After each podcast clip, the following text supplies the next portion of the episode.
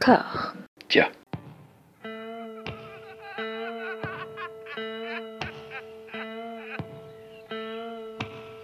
And now for something completely different. Would you like to talk about the meaning of life, darling? Sure, why not? Philosophy for two? Right. Provided the movement never forgets that it is the inalienable right of every man or woman or woman to rid himself or herself or herself. Agree? Thank you, brother or sister or sister. Where was I? I think you finished. Oh, right. I don't want to talk to you no more, you empty-headed animal food trough whopper. I fart in your general direction. Your mother was a hamster, and your father smelt of elderberries. Bonjour et bienvenue à toutes et à tous dans Discordia, le podcast qui tente d'aplanir les débats qui rongent la pop culture de l'intérieur dans une conversation apaisée. On va rien aplanir du tout aujourd'hui, autant prévenir. On va plutôt être d'accord avec euh, Stéphane Boulet. Comment ça va? Bonsoir, euh, bonsoir tout le monde, bonsoir François. Euh, bah écoute, ça va, ça va bien. Sachez les auditeurs qu'on enregistre un, jour d'Halloween et qu'on va parler effectivement d'un sujet qui nous fait extrêmement peur, c'est-à-dire la, droite réactionnaire américaine. Voilà, tout à fait. Alors, euh, on va parler de la sortie, bah, à l'occasion de la sortie du film Sound of Freedom, euh, voilà, un film qui a, qui a bravé la censure, qui a... y revenir, qui a bravé la censure et qui sort finalement sur les écrans grâce à Carl Zero. Pas du tout, pas du tout. Euh, on, va parler donc un petit peu de ce qui se met en place, une espèce d'alternative au système hollywoodien qui vient effectivement des, des bancs de la réaction néoconservatrice américaine. Il y a, y a pas mal d'acteurs, euh, de réalisateurs, de producteurs, d'éditorialistes, de journalistes qui se lancent là-dedans, qui partent en résistance et qui essayent de fonder leur propre écosystème cinématographique contre Hollywood la woke, contre Hollywood l'inclusive, qui ne fait rien qu'à canceller tout le monde. Et donc, ça nous donne euh, bah, des, des- des productions, euh, ma foi. A- Des productions, voilà, de- dans un écosystème qu'on pourrait peut-être appeler euh, KKK Hollywood. Voilà. Ouais, ça, ça se défend. Ça se défend. Qu'est-ce que tu connais, toi, de cet écosystème euh, avant de, de te plonger là-dedans à l'occasion de cet épisode? Qu'est-ce que tu connaissais de cet écosystème? Est-ce que tu avais déjà vu des trucs? Bah, j'avais déjà vu effectivement des trucs, mais alors déjà, faut savoir que c'est- ce, cinéma parallèle euh, américain euh, est très très très très peu distribué en, France, et même aux États-Unis, c'est des circuits de distribution qui sont euh, qui sont parfois, enfin souvent même des circuits un peu un peu parallèles, c'est-à-dire soit des réseaux de, de- salles locales, soit directement de la VOD, des choses comme ça. Donc c'est déjà un cinéma qui de, de base, en tout cas jusqu'à aujourd'hui avec Sound of Freedom, était un cinéma un peu en sourdine, voilà, de- on va dire euh, que d'initié quoi. Et donc c'est vrai que moi j'en avais pas forcément vu, j'en avais entendu parler de certains, j'avais entendu parler euh, de Mason Hunter euh, parce que Gina Carano en fait, euh, donc a fait certaines sorties euh, QAnon, s'est fait écarter euh, par Disney et euh, là pour le coup euh, écarté de pas mal de carnets d'adresses et qui s'est jeté en fait dans des productions euh, parallèles et notamment Mason Hunter voilà qui, est sorti pour, euh, pour essayer de déstabiliser n'est-ce pas euh, la campagne de, de Joe Biden. Euh, j'ai découvert ce moment-là. J'ai découvert en fait d'autres films par ricochet, tu vois, typiquement euh, le, le- le premier euh, Left Behind. Enfin, pas le premier, parce qu'en fait, alors, Left Behind, c'est un- un, délire. C'est un délire, c'est une histoire qui est adaptée, mais genre de, de- de 40 façons différentes par des, des types, euh, enfin, c'est par des, des- budgets qui vont du simple au, au centuple. Euh, mais en tout cas, le, plus- le plus connu, celui qui est sorti chez nous, c'était le, le Nicolas Cage, où justement le film est, est intéressant parce que tu commences le, le truc, ça, ça démarre comme un espèce de thriller euh, dans un avion avec Nicolas Cage, bon, ok. Et puis d'un seul coup, t'arrives à la deuxième moitié du film et tu comprends en fait ce que c'est. Ouais. et là tu fais, et là tu fais, mais qu'est-ce que je fais là Quel est ce traquenard? On l'avait chroniqué dans l'anthologie euh, Nicolas Cage, Nick Fury. euh, Le film s'appelait Le Chaos en français.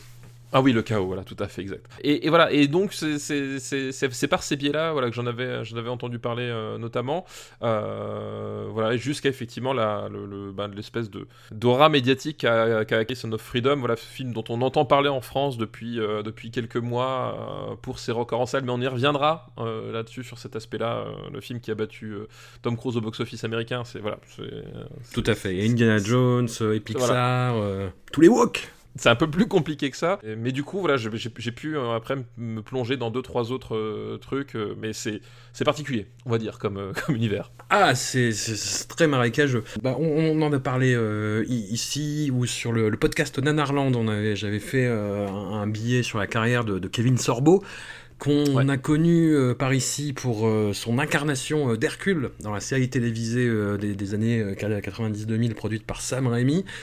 Et pareil, c'est un laissé pour compte du système hollywoodien qui s'est fait complètement piquer son job euh, par Xena, c'est honteux, par une femme en plus, enfin, crime de lèse-majesté, voilà, et qui a très très très très très mal vécu et qui euh, se sent rejeté et qui a trouvé sa place complètement dans cet écosystème-là euh, à travers notamment bah, le premier film d'une saga en quatre chapitres pour l'instant, puisqu'il y en a sûrement d'autres qui s'appelle Les Gods Not Dead, Dieu n'est pas mort et où en fait Kevin Sorbo va réinterpréter à chaque fois plus ou moins le même rôle, c'est-à-dire euh, un type euh, athée, odieux, euh, qui en a rien à foutre de la religion et de la foi des autres parce qu'il est trop cool et trop intelligent, et qui va avoir une expérience ou un, traumatisme qui va lui faire voilà revivre et réincarner sa foi, qui va devenir un born again total et absolu, et qui va tenter de convaincre les gens. Et ça c'est ce qu'il interprète dans God's Not Dead, c'est ce qu'il interprète interprète dans le film Let There Be Light, et c'est encore une fois, ce qu'il interprète dans la fausse suite donc du chaos de Left Behind, le film de 2014 avec Nicolas Cage, et donc il a réalisé lui-même et il interprète le rôle principal de Left Behind, Rise of the Antichrist, l'avènement de l'Antéchrist. que je t'ai demandé de, regarder pour contextualiser un peu, pour te préparer, euh, pour te mettre un petit peu les pieds dans le, dans, le marécage de ce cinéma-là, sachant que ça a plus de gueule que ses films précédents. Hein. C'est quasiment un, ah blockbuster à son échelle. Ouais, ouais, non, mais je te préviens. je te préviens. non, parce que attention, on, voilà, faut, faut, voir la gueule du truc. Hein, Oui, oui, oui. Alors, pour rappeler le principe de l'FBI, quand même, c'est euh, bah, une série de bouquins à la base qui nous raconte le, ravissement. Le ravissement, c'est un phénomène qui précède en fait l'apocalypse, enfin plus ou moins et très exactement en fait l'arrivée de l'Antéchrist sur Terre, c'est-à-dire que les vrais croyants sont rappelés au, royaume de Dieu et ils disparaissent. Ils ne laissent que des tas de vêtements euh, là où ils étaient il y a deux secondes. Ah oui, Thanos, je connais. Voilà, laissant, tous les athées, euh, les agnostiques euh, et croyants d'un autre Dieu, les cons. Et les mécréants. Euh, sur, sur Terre. Voilà, les mécréants. Donc les gens sont perdus, ils se demandent ce qui se passe, et puis à l'arrivée d'un personnage providentiel qui, dans les romans L'FBI, est un homme poétique roumain qui s'appelle Nicolae Carpatia et qui en fait est l'antéchrist, il veut réunir tout le monde sous un gouvernement mondial, comme tous les salopards, et il préparer le, royaume de Satan sur Terre, voilà, avant l'arrivée de Jésus qui veut lui botter le cul, tout va bien. Voilà, c'est le tri entre les vrais croyants et ceux qui sont vraiment irrécupérables. Et là, on est dans l'épisode de transition, euh, l'FBI 2, Rise of the Antichrist, et c'est l'épisode de transition où, grosso modo, ceux qui comprennent que c'est le ravissement, qui sont pas cons, qui, ont une Bible, en fait, grosso modo, qui la lisent et qui disent Ah, mais voilà voilà le truc. Euh, Sont confrontés du coup aux, gens qui ne croient en rien, qui, ne croient, qui croient à la science, tu vois, les cons, voilà. et euh, qui, sont complètement bloqués dans, dans leurs acquis, qui regardent la, qui lisent la presse, qui regardent les médias, voilà, qui ne se renseignent pas, qui ne font pas leurs propres recherches sur Internet. Voilà, les cons, encore une fois. Et c'est un épisode vraiment là-dessus. C'est un, et c'est un film vraiment là-dessus, et c'est un film qui, en plus, ce à quoi je ne m'attendais pas, est une allégorie du Covid. Oui, non mais complètement. En fait, ce, ce qu'il y a de, de, génial dans l'FBI Rise of the Antichrist, alors au-delà même du pitch, hein, c'est-à-dire au-delà même de ce que tu as, déjà, voilà. Déjà le, déjà, le pitch en lui-même, il, vaut son pesant de cacahuètes. non mais genre ça, c'est acquis, tu vois, voilà. oui, non, ça, ça, ça, ok, voilà, pas de surprise. Mais en fait, c'est que le, donc, le personnage de Kevin Sorbo, donc c'est le personnage de Nicolas Cage dans le, dans le premier. Bon, lui, il, il, a, il a, sa quête, euh, voilà, mais le, le protagoniste, enfin le second protagoniste, en fait, c'est un un, journaliste qui travaille pour un, grand média, donc euh, qui est un grand média national, etc.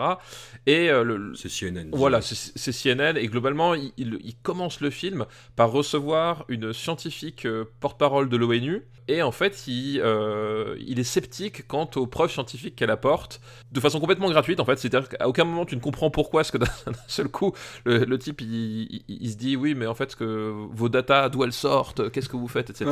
vous analysez des données Super. Vous êtes, super, super. Bah, et ben moi, vous savez ce que j'ai? J'ai un avis, madame. Voilà. Et donc ce, type-là, euh, ce type-là va, va partir dans une enquête journalistique pour essayer de prouver que la science a tort. Et évidemment, évidemment, au bout de son enquête journalistique extrêmement rigoureuse, il faut bien le dire. qui consiste à rencontrer un mec qui lui explique avec un tableau fléché avec des, des lignes rouges. Mais vraiment, hein, Voilà. c'est ça. Et- c'est ça. Et après, il va voir un prêtre qui, qui lui dit ouais non mais en fait c'est c'est- c'est- c'est bien l'antéchrist qui arrive. Donc du coup, il est convaincu. Bah, source, deuxième source, hein, excuse-moi. bah oui, de- bah oui, là, on recoupe C'est les deux fois plus que d'habitude pour ce genre de presse. hein, excuse-moi. Et donc effectivement, il va faire son, son, chemin où il va, euh, et bah du coup, il va découvrir que finalement, oui, euh, euh, il n'avait pas ouvert son cœur à Jésus-Christ. Et ce journaliste va, va devenir un, porteur de la voix de Jésus-Christ. Il va, il va en faire son, son sacerdoce. Et en fait, c'est ça qui a de, qui a délirant, c'est que d'un seul coup, ils prennent le, le porte-voix de l'ennemi, hein, littéralement CNN, le journalisme, etc. Et ils se disent oui, mais s'il faisait bien son métier, voi- voici ce qu'il vous dirait. Et littéralement, t'as plein de parallèles, bah, notamment, comme j'ai dit, la scientifique de, l'ONU, bah, c'est- l'OMS, etc.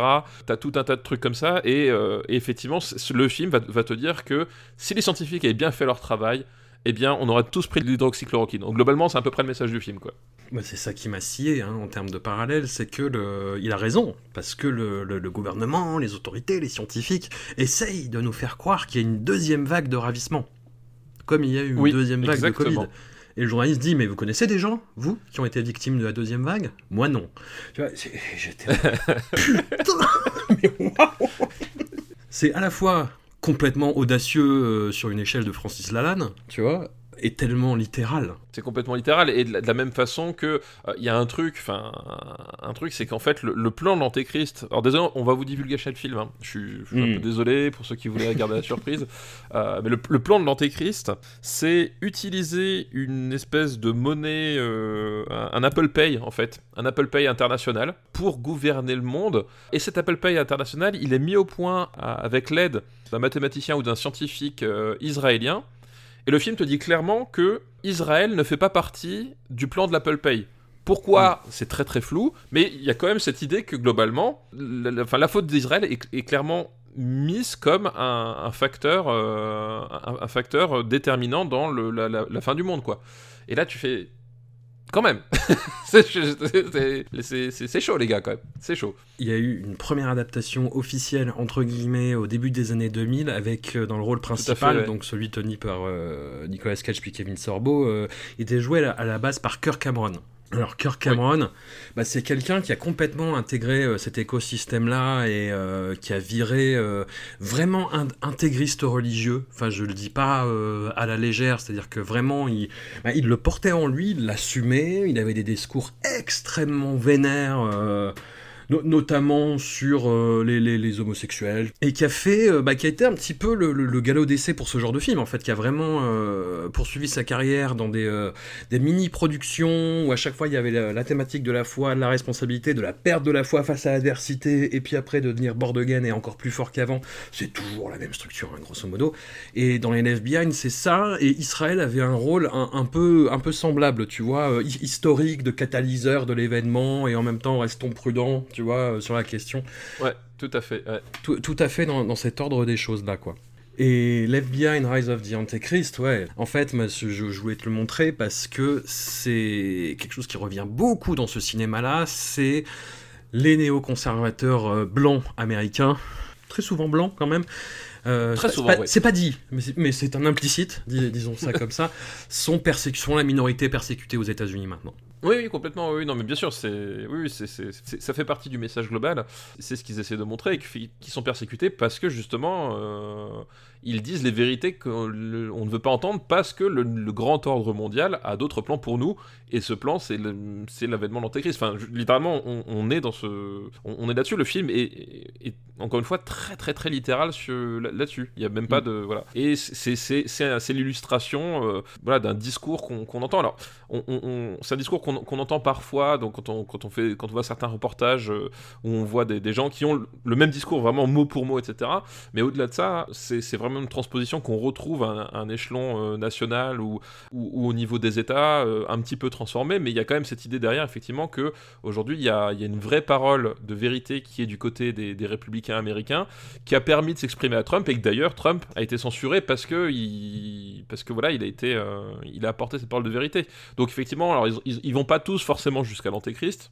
Voilà, certains s'arrêtent un petit peu avant. C'est une vraie mouvance de fond puis qui charrie quand même un, certain lot euh, d'hypocrisie. Il y a eu ce débat récemment en France sur la venue du pape et euh, son discours très très très polémique sur euh, l'accueil des migrants, où en gros il y a eu un défilé d'éditorialistes sur les chaînes d'infos en continu en disant non mais le pape est bien gentil, mais qu'est-ce qu'il connaît?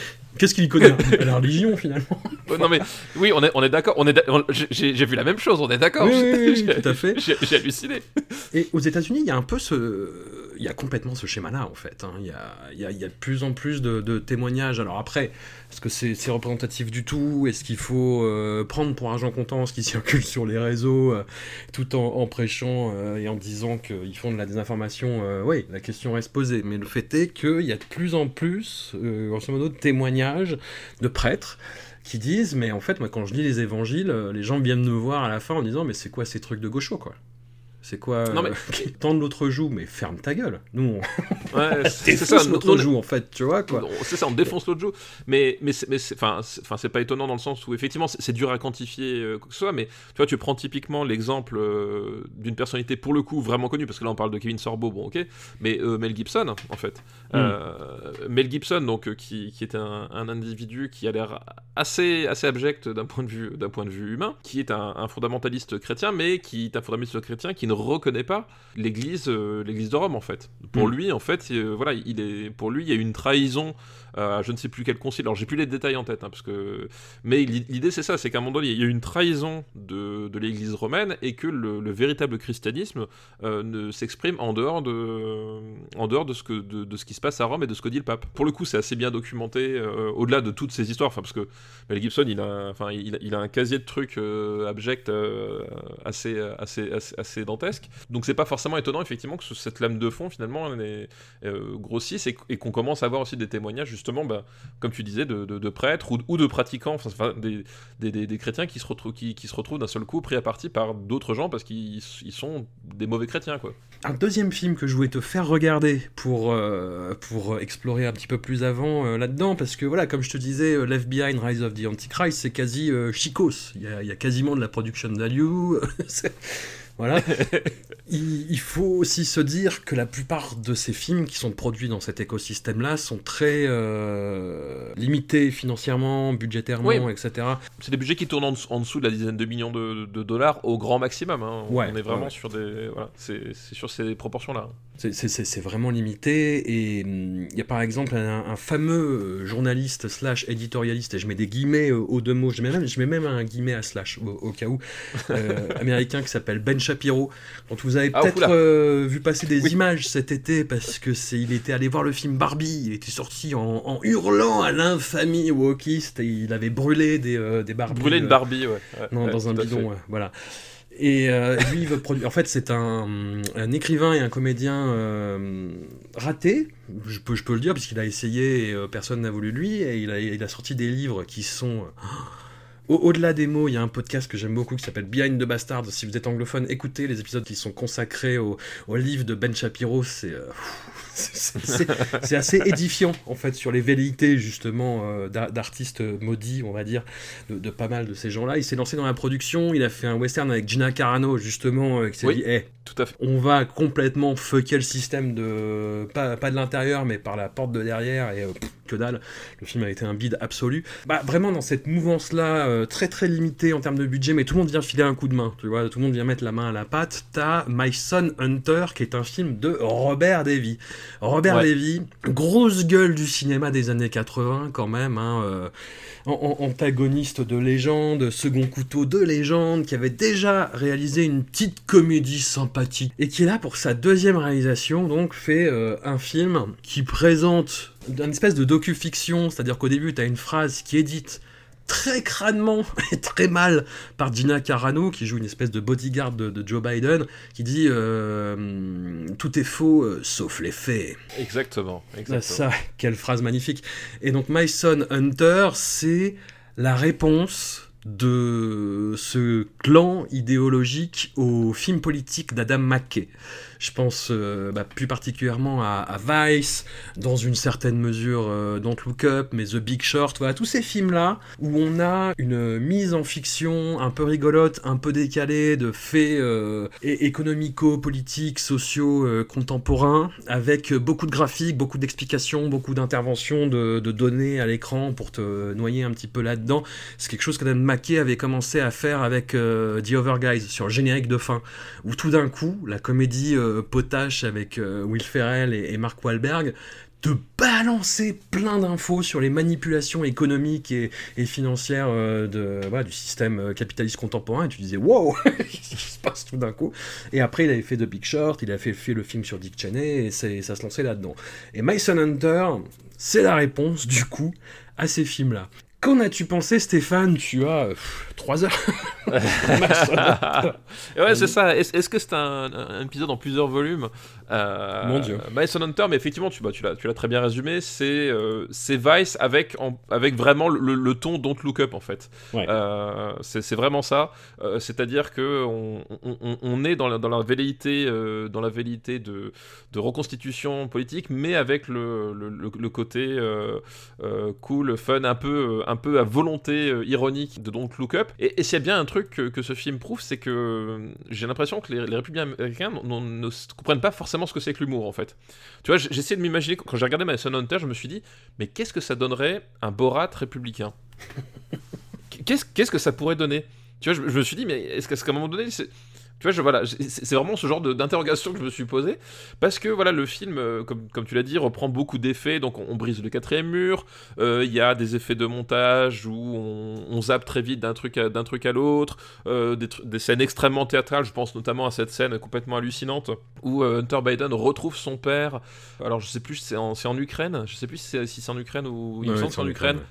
Euh, dans un espèce de, de, château et ils sont tout seuls dans une gigantesque pièce où il y a juste un, un projecteur. Un projecteur, ils sont devant et tu, les vois en, bah, en, silhouette comme ça et littéralement ils débitent tout le complot qu'ils vont faire pour, pour faire chuter l'Amérique quoi. C'est des trucs comme ça.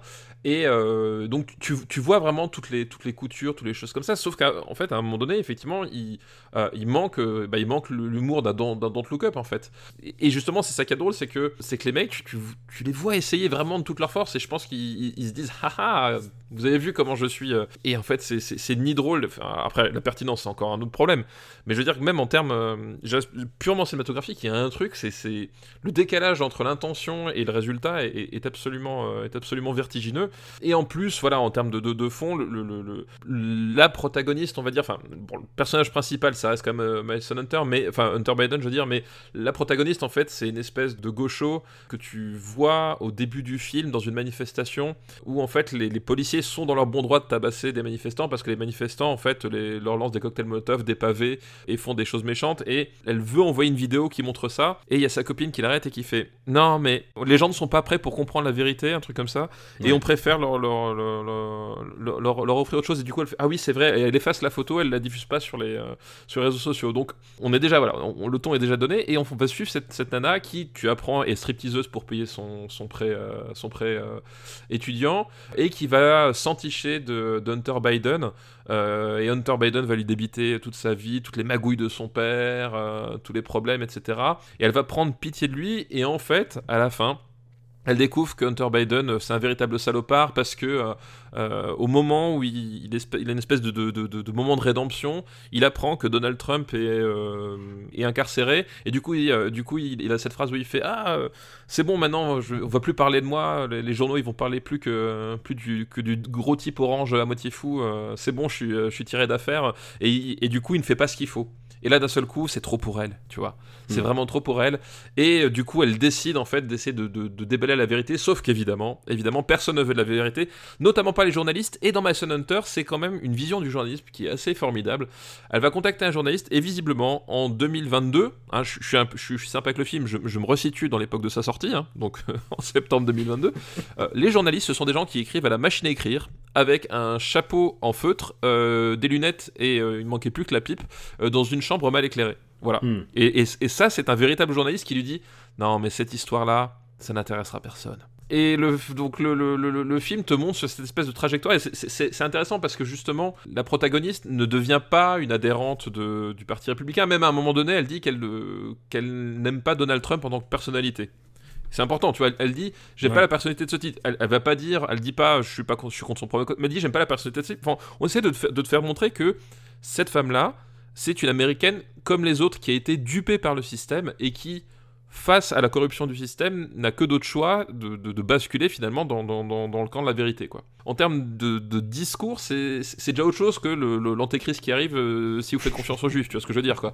Euh, on est sur un truc qui est un peu plus sournois, mais c'est encore complètement frontal dans, dans- la description de Hunter Biden et de Joe Biden, euh, où tu apprends que c'est un, c'est un mauvais père qui n'aime pas son fils, euh, qui le balance sous le sous les roues du camion parce que enfin qui, qui hésiterait pas à le balancer sous les roues du camion mais qui se le tient quand même parce que c'est son fils mais il est emmerdé etc enfin euh, voilà. Mais t'as quand même cette idée que les américains moyens s'ils avaient accès à la vérité ils seraient de notre côté En plus, moi je, je suis vraiment le dernier des défenseurs de Joe Biden, mais c'est, tu- enfin, tout le monde sait que c'est faux ça. Ah non, mais oui. vois, il soutient son non, mais fils, c'est ça, c'est- quitte à se prendre des coups dans la gueule en fait. Non, non, le, le- le film, le, le but du film sur le, les, les gauchos, les, les liberals, comme ils disent aux, aux États-Unis, c'est de montrer leur hypocrisie.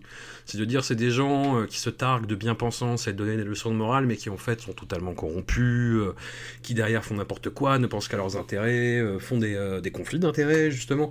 Et ça balance en fait bah, toutes, les, euh, toutes les rumeurs, toutes les accusations qui circulent fondées ou infondées, surtout sur le, sur le terrain des affaires en fait, qui circulent autour de Hunter Biden et Joe Biden, comment il, euh, aurait euh, profité de sa situation et de sa famille pour faire des affaires et s'enrichir. Enfin, à ce, moment-là, que fait-on des enfants Trump? Tu vois, il y, a- cette question-là aussi. Il y a toujours ce truc qui manque, tu vois.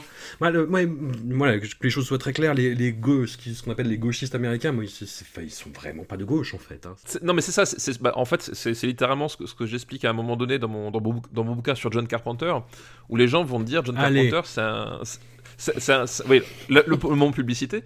Mais les, gens, enfin en France, on, dit John Carpenter c'est un réalisateur de gauche, limite un guévariste. Alors qu'en fait, pas du tout. C'est juste un liberals en fait. C'est-à-dire que Carpenter, il est, effectivement autant de gauche que, euh, peut l'être euh, un, que peut l'être un, type de droite en France en fait.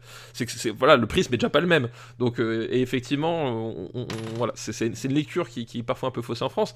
C'est ça qui, rend le film presque même dangereux parce que, comme tu l'as dit, il va tout mélanger. C'est-à-dire qu'il va mélanger à la fois les choses avérées et les rumeurs. Et il les met vraiment. Et, en fait, c'est littéralement ce qu'on qu'on connaît aujourd'hui.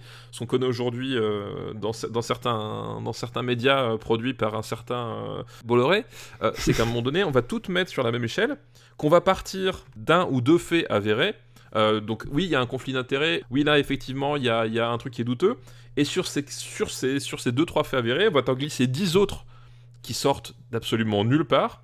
Euh, qui sont vérifiés par et qui sont même parfois même démentis par par par par, d'autres faits en fait. Mais c'est pas grave, on va tout mettre au même moment et on va tout balancer sans hiérarchie, euh, sans ordre particulier pour te noyer le poisson. Et euh, au bout d'un moment, tu, effectivement, quand tu t'opposes au truc, les mecs ils vont te dire mais en fait, vous la, la corruption de Hunter Biden vous dérange pas. Et t'essaies, t'essaies de rentrer, et en fait c'est ça le truc, c'est un, c'est un film qui, qui essaie d'étouffer la nuance. C'est que tu leur dis, bah non, effectivement, Hunter Biden, il y a ça, ça, où, où effectivement, visiblement, il y a quand même des trucs et il mérite d'aller euh, d'être condamné pour ça. Mais par contre, ça, ça, ça, ça c'est- c'est des inventions. Et le, le- le film, le film ne fait pas la différence et est dans le truc, mais en fait, si ça c'est vrai, forcément le reste, on est sûr que c'est, on est sûr que c'est vrai. Et le film comprend tellement mal justement la façon dont les informations, euh, enfin déjà comprend tellement mal la valeur de l'information et la façon dont les informations circulent, c'est qu'à un moment donné, il y a quand même cette scène qui est hallucinante où la protagoniste, donc la fameuse stripteaseuse, elle découvre que euh, Hunter Biden, en fait, est Hunter Biden, parce qu'au début du film, elle ne sait pas qui c'est, elle sait juste que c'est quelqu'un quelqu'un d'important. Elle découvre que c'est Hunter Biden parce que justement, il y a Joe Biden qui vient lui rendre visite dans le, dans le, dans le jardin. Et euh, du coup, elle entend parler de l'histoire du, euh, du- de l'ordinateur portable, donc histoire euh, qui avait été relayée par euh, Rudolph Giuliani, euh, et à nouveau complètement sans aucune source. euh, Extrêmement nébuleux comme histoire. Mais il y a des fichiers qui ont été hackés et qui sont retrouvés en ligne. Voilà. On dit que ça venait de là, mais pff, voilà. C'est ça. En fait, il y, a eu différents fichiers qui sont retrouvés en ligne avec euh, bah, des photos d'Hunter Biden euh, à poil, etc. On disait que dans le disque dur, il y aurait eu des fichiers avec des choses encore plus compromettantes, donc notamment des preuves de collusion euh, vis-à-vis des marchés ukrainiens, peut-être même des soupçons de pédophilie.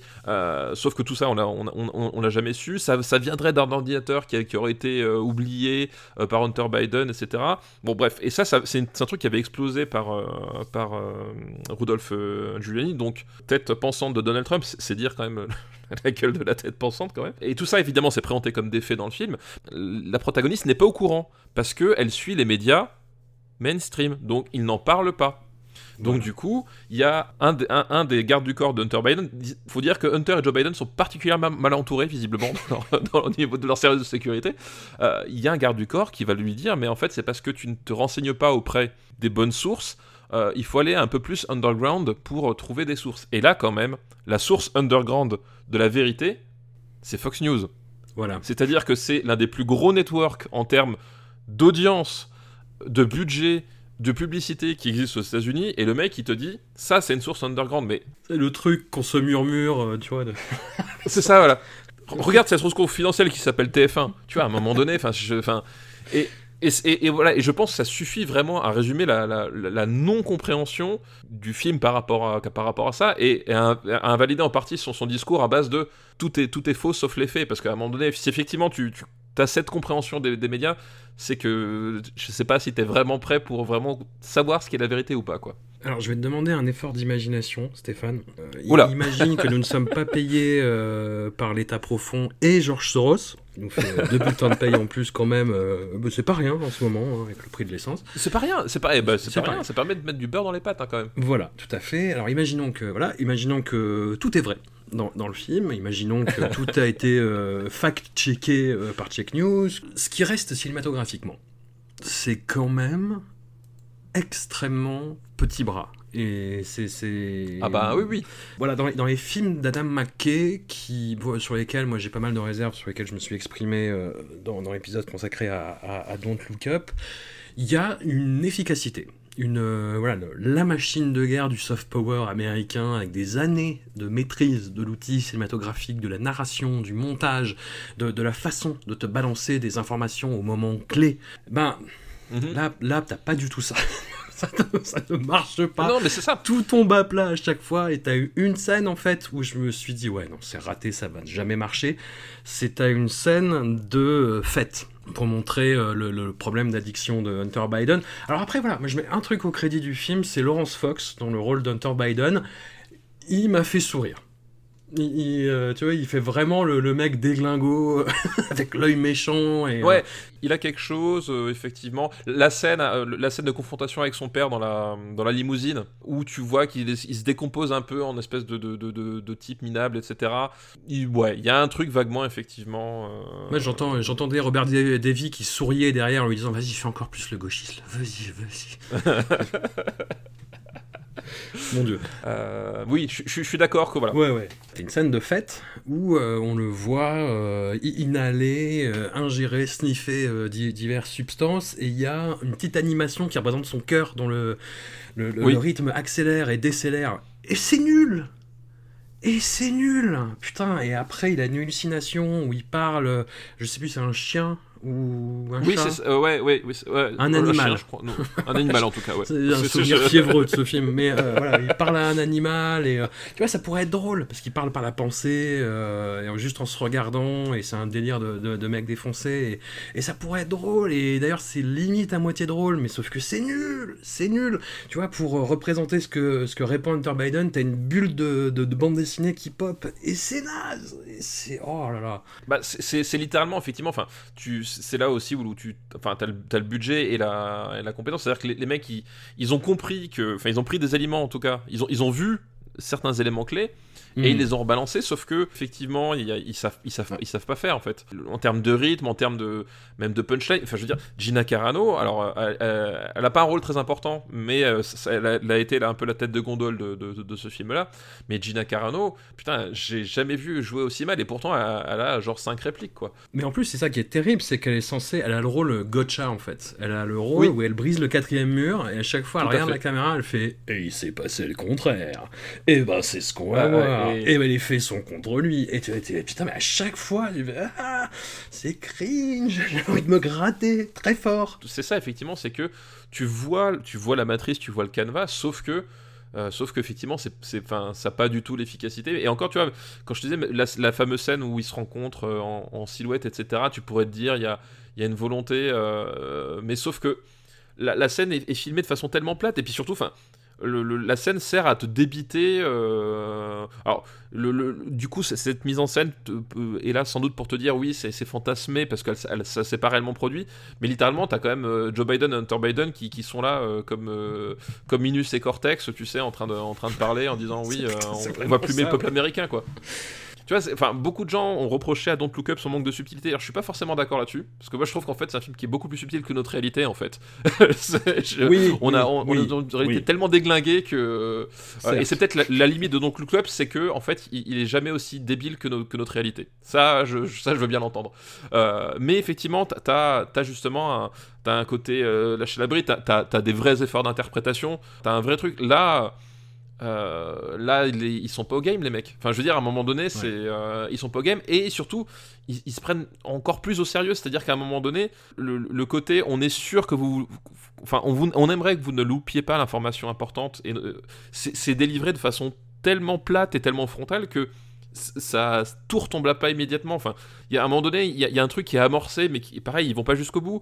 Euh, t'as une espèce de de- de- de- d'endroit où tu dis, ça ressemble à une espèce de pièce de théâtre, et t'as l'impression qu'ils vont jouer des rôles et et sauf que ben en fait non, enfin tu vois, voilà, il y a plein de trucs comme ça où ils, ils savent pas quoi en faire. C'est-à-dire qu'ils ont vu les éléments, ils ont dit ah ouais tiens là faut une surimpression, euh, là faut euh, faut un- faut un- une transition en, en, en volée euh, dans le montage avec un bruit qui fait chou, voilà. Ils alors tu vois ils ont, ils ont ils ont noté les trucs et encore une fois c'est comme l'humour, ils ont ils, ils ont pas compris le, le- comment l'utiliser quoi. Et t'as juste une compilation d'effets qui ressemble à rien quoi. Puis un horizon qui est euh, qui se limite à un côté typiquement revanchard parce que le film est sorti au même moment où be- beaucoup de gens qui étaient euh, mêlés de près ou de loin euh, au 6 janvier et- étaient arrêtés et le film Myson Hunter se termine sur un fantasme d'arrestation générale de Oui. tous les, les, les manigances de tous les gens qui ont participé au grand complot euh, d'enrichissement personnel de Hunter Biden, dont Hunter Biden lui-même. Quel degré d'impuissance, quelle, quelle terrible erreur. Quelle terrible erreur artistique. Je vais pas refaire le match maintenant, mais Don't Look Up, moi je disais que justement moi, c'est un film qui me semblait euh, effroyablement grossier et littéral dans son propos. À côté de My Son Hunter, c'est du Lubitsch. Tu vois, je... Oui, bon, ok. Soit, je, je- je reviens, je, je reviens sur ce que j'ai dit. Je reviens de loin. Restons-en là. Voilà. Pour un autre épisode euh, de Discordia, j'ai proposé, euh, ah, on, on verra si ça peut se faire ou pas, mais un, un power couple euh, nanarlandais, ce qui restreint un peu l'horizon des, des- des possibles, mais euh, voilà, que, que j'aime beaucoup. euh, et que j'ai fait une saga sur un, un gourou indien. Voilà. Oui, donnera Tout à des fait, tout à fait. De faire Ouais. une, euh, un épisode sur euh, Dinesh de Souza. Dinesh de Souza, c'est un ancien conseiller de Ronald Reagan, alors déjà ça vous met dans, dans les rails, euh, qui est la réponse de cet écosystème-là à Michael Moore. Et qui Ah fait oui, des oui, fait, documentaires oui. sur, les, Ouais. sur les démocrates, leur trahison, tout ça. Et le, son dernier documentaire, c'est euh, une compilation de théories du complot sur les manipulations de l'élection euh, de 2020 qui s'appelle 2000 Mules. Voilà, je, je ne vous dis que ça. Je ne vous dis que ça. euh, c'est, euh, c'est, euh, ça a son charme. Ça a son charme et c'est waouh. Voilà, je- j'ai revu il y a pas longtemps Fahrenheit 9/11 par curiosité hein, de, de- de Michael Moore et euh, tu sens que c'est un film qui a été fait dans une colère et tu peux respecter ça d'une certaine façon, mais quand même c'était c'était vraiment Le- niveau journalisme, on va dire que c'était limite. Mais alors les films de Dinesh de Souza, c'est bah tiens ma bière. Parce que c'est la limite journalistique, bébé. tu vas pas en revenir, c'est génial. Mais c'est, mais c'est amusant, c'est, c'est amusant euh, d'une certaine manière. Voilà, restons, restons calmes. C'est une mise en jambe pour le sujet qui nous amène aujourd'hui, donc le film euh, polémique Sound of Freedom d'Alejandro Monteverde. Film qui a été tourné en, en 2018 et qui ne sort que maintenant, après une exploitation l'été dernier aux États-Unis, une exploitation qui a été marquée par un très très très très beau succès au box-office. On va y revenir. Tout à fait, ouais. Voilà, film qui a été euh, soupçonné sur les réseaux de, de faire l'objet d'une cabale de l'état profond euh, français pour pas qu'il soit vu sur les écrans. Voilà, mais je, je travaille dans une petite ville, euh, dans un cinéma dans une petite ville, et il y a quelqu'un qui est venu me demander, euh, mais euh, le film censuré, là, vous en avez entendu parler Vous allez le jouer Qu'est-ce qui se passe, ouais, ouais, non mais. Ouais, ouais. Et, et j'ai baissé la tête, j'ai fait bon, vous avez 5 minutes et, et je vais essayer de, de- de- de refaire l'explication. Le film n'a pas été censuré. Le film n'a pas été censuré. Tous les films américains ne sortent pas automatiquement sur les écrans en même temps que les États-Unis. Mais juste, tu vois, un exemple tout con. Ouais. Tu prends euh, le, le, le- comment il s'appelle, le Get Out en fait. Euh, Get Out de Jordan Peele, donc euh, succès phénoménal en termes d'audience, mais de réception et puis, enfin, voilà, le, le film quand même n'est- est sorti plusieurs mois après les États-Unis parce que aucun distributeur n'en voulait en France à la base. Mm. Euh, voilà.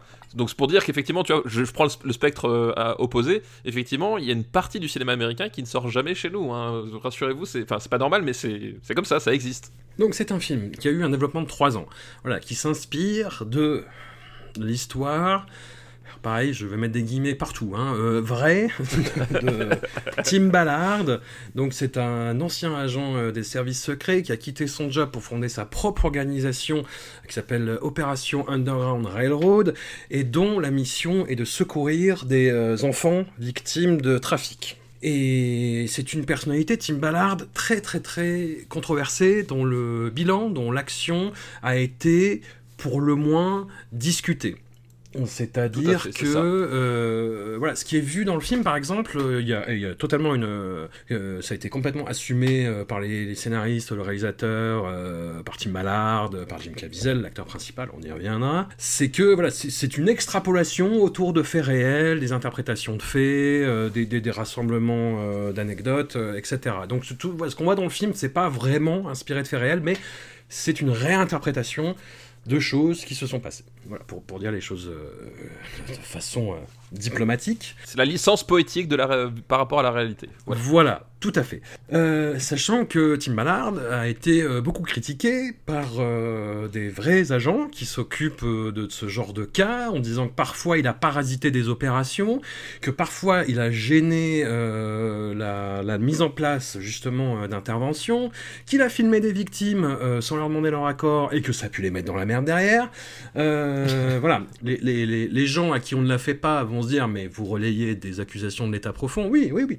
Encore une fois, on le rappelle, on est payé par George Soros. Oui, oui, tout à fait. hein. Voilà, On, on- on- on a les notes de frais, on a tout. Enfin voilà, on, peut vous les montrer si vous voulez. absolument. Et aussi, Tim Ballard, en fait, euh, a été très très euh, silencieux pendant la, la phase promotionnelle du film Sound of Freedom pour sa sortie euh, sur les écrans. Parce qu'il y a eu des accusations euh, de femmes qui l'ont aidé euh, sur ses interventions où il disait, euh, il prenait un peu trop à cœur le, voilà, la couverture, on va dire. C'est-à-dire qu'on devait euh, être des couples. Et, euh, et il nous disait, oui, alors apparemment, euh, pour faire croire qu'on est des couples, il faut qu'on prenne des douches ensemble, ce genre de choses. Voilà. C'est l'acteur studio, hein. C'est l'acteur studio. Je veux dire, c'est c'est Eh. la méthode américaine. hein. Voilà. Tout à fait. Stanislavski, petit ange parti trop tôt. Donc voilà, on, on relaie ça parce que ça existe, euh, voilà, euh, li- libre à vous de le croire ou pas. Et alors le film, il entre en écriture en 2015, il est filmé en 2018, ce qui est un temps de développement normal, arrêtez de voir des complots partout. et en gros, il entre, il est produit en, en indépendant, et hum, il est acquis pour la distribution par la Fox, juste avant qu'elle ouais. ne soit rachetée par Disney. Et Disney, dans le rachat, en fait, a sacrifié énormément de films qui ne Ouais. traitent pas de sujets qui dérangent, qui ne sont pas euh, susceptibles d'intervention de, de George Soros ou de l'État profond. Ils ont, ils ont, voilà. Mais c'est ce qui se fait hein, quand euh, on achète une entreprise et qu'il y a plein de projets en cours. Et ben, on veut s'aborder tout ce qui a été fait par l'équipe d'avant, quoi. Ouais, non, mais c'est ça. C'est qu'en fait, effectivement, il y a eu plein de films qui sont passés sous les, sous les, sous les fourches euh, de la, pas, pas de la censure pour le coup, mais sur les fourches de, du, bah, du, du budget de, de Disney. Il y a eu notamment bah, le The Empty Man, que- qui est un film que j'aime énormément, Ouais, qui est pareil, qui est vraiment super, euh, un film d'horreur que, bah, que je vous recommande, c'est Halloween, voilà, Euh, mais qui pareil en fait a, est resté bloqué dans les, dans les, dans les tuyaux pendant, pendant trois ans parce que euh, euh, la Fox y croyait moyen, Disney ça correspondait pas du tout à ce qu'il voulait faire et qui est sorti en catimini sur Disney quoi. Et voilà, c'est qu'un exemple parmi des, des dizaines et dizaines de projets, même terminés hein, parfois, dont ils veulent plus parce qu'effectivement, une fois que tu as tourné le film, le distribuer ça recoûte de l'argent. Et à un moment donné, Disney il se pose des questions sur, sur certains projets qu'ils estiment pas forcément correspondre à, à ce qu'ils pourraient ou ce qu'ils voudraient vendre, quoi. C'est des choses qui peuvent sembler complètement euh, grotesques et improbables et à minima suspectes pour le regard extérieur, on va dire. Après, on va pas dire qu'on est des insiders de, de l'industrie euh, hollywoodienne à tout craint. Et c'est vrai que c'est étonnant, tu vois, que des films soient trappés euh, pendant un Ah certain oui, non, mais. temps. ouais. Mais quand même, on a vécu il y a pas longtemps la production de- du film Bad Girl. Tout à fait, c'est ce que il en j'allais avait dire, pour 75 patates, 75 millions Ouais, de dollars, et Warner Bros a préféré complètement. euh, je ne sais pas si le film existe encore en fait. Ouais, c'est ça, c'est qu'en fait, le, le- le film a été, a été produit, a été tourné, était en phase de montage. Enfin, enfin, en gros, le film était quasiment terminé. Et ils ont allongé, comme tu l'as dit, 75 patates. C'est-à-dire qu'effectivement, tu, tu rajoutes 1 ou 2 millions à ce stade-là, c'est plus forcément ça qui, qui- qui est important. Et ils ont préféré simplement euh, bah, tout foutre à la poubelle plutôt que de le sortir et, euh, espérer peut-être faire 15 dollars dessus. Tu vois, enfin, je caricature, mais c'est ça quoi. Donc Mhm. ça existe, ça existe. Non, non, ils se sont aperçus que ça coûtait moins cher de ne pas le sortir du tout, en fait, Ouais, de- ouais. d'envisager de faire aucun bénéfice. Et, euh, et voilà, et on en est là. Et les réalisateurs, euh, qui sont très très très très bons d'ailleurs. hein, euh, j'a- J'avais envie de vous parler du d'un film qu'ils ont fait juste avant, que, que personne n'a vu et qui a été très très très très très mal reçu en France, qui s'appelait Rebelle. Alors qui est un film pas facile, hein. c'est une comédie musicale sur deux frères qui vont s'engager euh, chez Daesh. Donc voilà, ça, ça donne une idée un petit peu du, du thème et euh, de la violence de ce qui est abordé, et le tout en comédie musicale. Donc voilà, c'est Rebelle de Adil El Arbi et Bilal Fallah, qu'on connaît malheureusement pour avoir réalisé Bad Boys 3, mais pas que. Et Bilal Fallah et Adil El Arbi ont essayé de, de- de récupérer euh, Bad Girl et n'ont pas réussi. Ils n'ont pas réussi. Le film leur a littéralement échappé des mains. C'est quand même Ah oui, complètement. Voilà, donc il y a des choses comme ça qui arrivent. Sound of Freedom, c'est un film qui était produit pour 14 millions de dollars. Donc euh, voilà, la, la question ne se pose pas en fait. C'est- un film qui en plus est sur un format euh, de plus de deux heures, sur un sujet euh, lourd. Alors voilà, Ouais. les, les gens vont dire c'est les gens, les les, les conspis, les gens qui ont créé la censure sur les réseaux de ce film-là vont dire que c'est à cause du sujet, c'est parce que Jim Caviezel dérange, parce qu'il y a ça aussi. Il y a l'acteur principal, Mm. Jim Caviezel, qui prétend comme tous les gens de cet écosystème-là, qu'en fait ils sont tricards parce que ils ont mis leurs convictions euh, religieuses notamment en avant. euh, c'est quelqu'un qui s'est beaucoup engagé euh, contre l'avortement et voilà, il, lui dit qu'il dérange. Alors après, je ne sais pas si, pareil, si je peux lancer cette théorie du complot-là en contre-feu, mais il paraît que c'est une merde. hein. Enfin, que c'est quelqu'un oh, qui est pas du tout. euh, Enfin, si, ah, c'est un peu lié à ses convictions parce qu'il met ça en avant quand on, te- quand on le confronte là-dessus, mais c'est quelqu'un qui est affreux sur les tournages, quoi. Apparemment, la série euh, Person of Interest, il y a plein, plein, plein de, techniciens et d'acteurs ont laissé entendre que c'était quelqu'un d'assez odieux, en fait. hein. Voilà, vous prenez un petit peu toutes les, euh, les, les prises de chou de, de Tom Cruise sur le set de Mission Impossible, de Christian Bell sur son Terminator, et vous multipliez ça par connard. Enfin, c'est la combinaison des deux, je pense. hein. De toute façon, c'est qu'effectivement, le, le, le fait qu'ils mettent beaucoup en avant ses, ses convictions, que c'est quand même pas forcément des convictions que tu as envie d'assumer dans ta promo, enfin, tu sais, à un moment donné, quand tu fais ton truc. Euh, voilà, donc c'est ça. Puis, effectivement, ça n'a pas l'air d'être un, un type qui, qui est forcément très agréable à- avec qui travailler. L'un dans l'autre, ça, voilà, ça ne pouvait aboutir qu'effectivement une certaine mise à l'écart, si on veut, parce que son, son rôle le plus connu, finalement, c'est Jésus-Christ, en fait. Euh, en dehors de Pins of Person of Interest, le- c'est le, c'est le Jésus-Christ de, de Mel Gibson. Et on boucle la boucle, là, par rapport à ce qu'on disait tout à l'heure. Voilà, enfin, et ce, fi- ce film était connu, on savait qu'il existait, et il y avait ces espèces de théories, justement, bah, qui rejaillissaient, comme quoi, oui, le film que le Hollywood ne veut pas que vous voyez, le film qui dérange, qui pose des questions. Parce qu'à partir de 2017, il y a le phénomène QAnon qui se met en marche, et pareil, c'est c'est extrêmement complexe à, à résumer, QAnon, mais grosso modo, ça part des forums euh, 4chan, euh, 8chan, et on a quelqu'un qui se fait passer pour un représentant des services secrets avec donc l'accréditation euh, Q qui est censée être la, la- la plus haute et qui fait beaucoup de sous-entendus, de messages cryptés, etc., etc. Des enquêtes concordantes, plusieurs sources indépendantes ont laissé à penser qu'il s'agissait bah, des euh, animateurs du, du forum euh, 4chan eux-mêmes en fait qui se cachaient derrière, Ouais. là, qui ont passé la main à d'autres personnes avec quelques infos, voilà Mais euh, quelques infos pour justement se donner des grands airs et, donner euh, l'impression que ce sont des sachants justement et qui se sont mis à encourager, à relayer parfois eux-mêmes pas mal de grosses théories du complot sur donc un état profond qui pratiquerait euh, le satanisme dans des messes noires, dans des cérémonies où notamment des enfants seraient sacrifiés. Voilà. voilà et on, extrairait leur sang pour récupérer l'adrénochrome, qui est une substance voilà, qui, est très convoitée par la, haute société, et que c'est un véritable crime organisé à l'échelle internationale. Quoi. Pour vous donner une idée, en France, ces idées ont été relayées chez Cyril Hanouna. Voilà pour vous montrer. Bah, c'est ça. concordance, hein intersectionnalité des, des, fils de Chouin quand même. Voilà, c'est ça, c'est ça, on y revient. Totalement, Bolloré, euh, sa vie, son œuvre. Jim Caviezel, en fait, euh, c'est surtout au, bah, au, moment du Covid, hein, où, il est, où il est entré full là-dedans. Il est entré full là-dedans en interview à dire non, non, mais moi j'ai des preuves euh, que les enfants sont utilisés par l'élite, démocrate, républicaine, mais surtout démocrate quand même, pour leur adrénochrome, etc. Donc voilà, le film devient de plus en plus difficile à vendre, on va dire.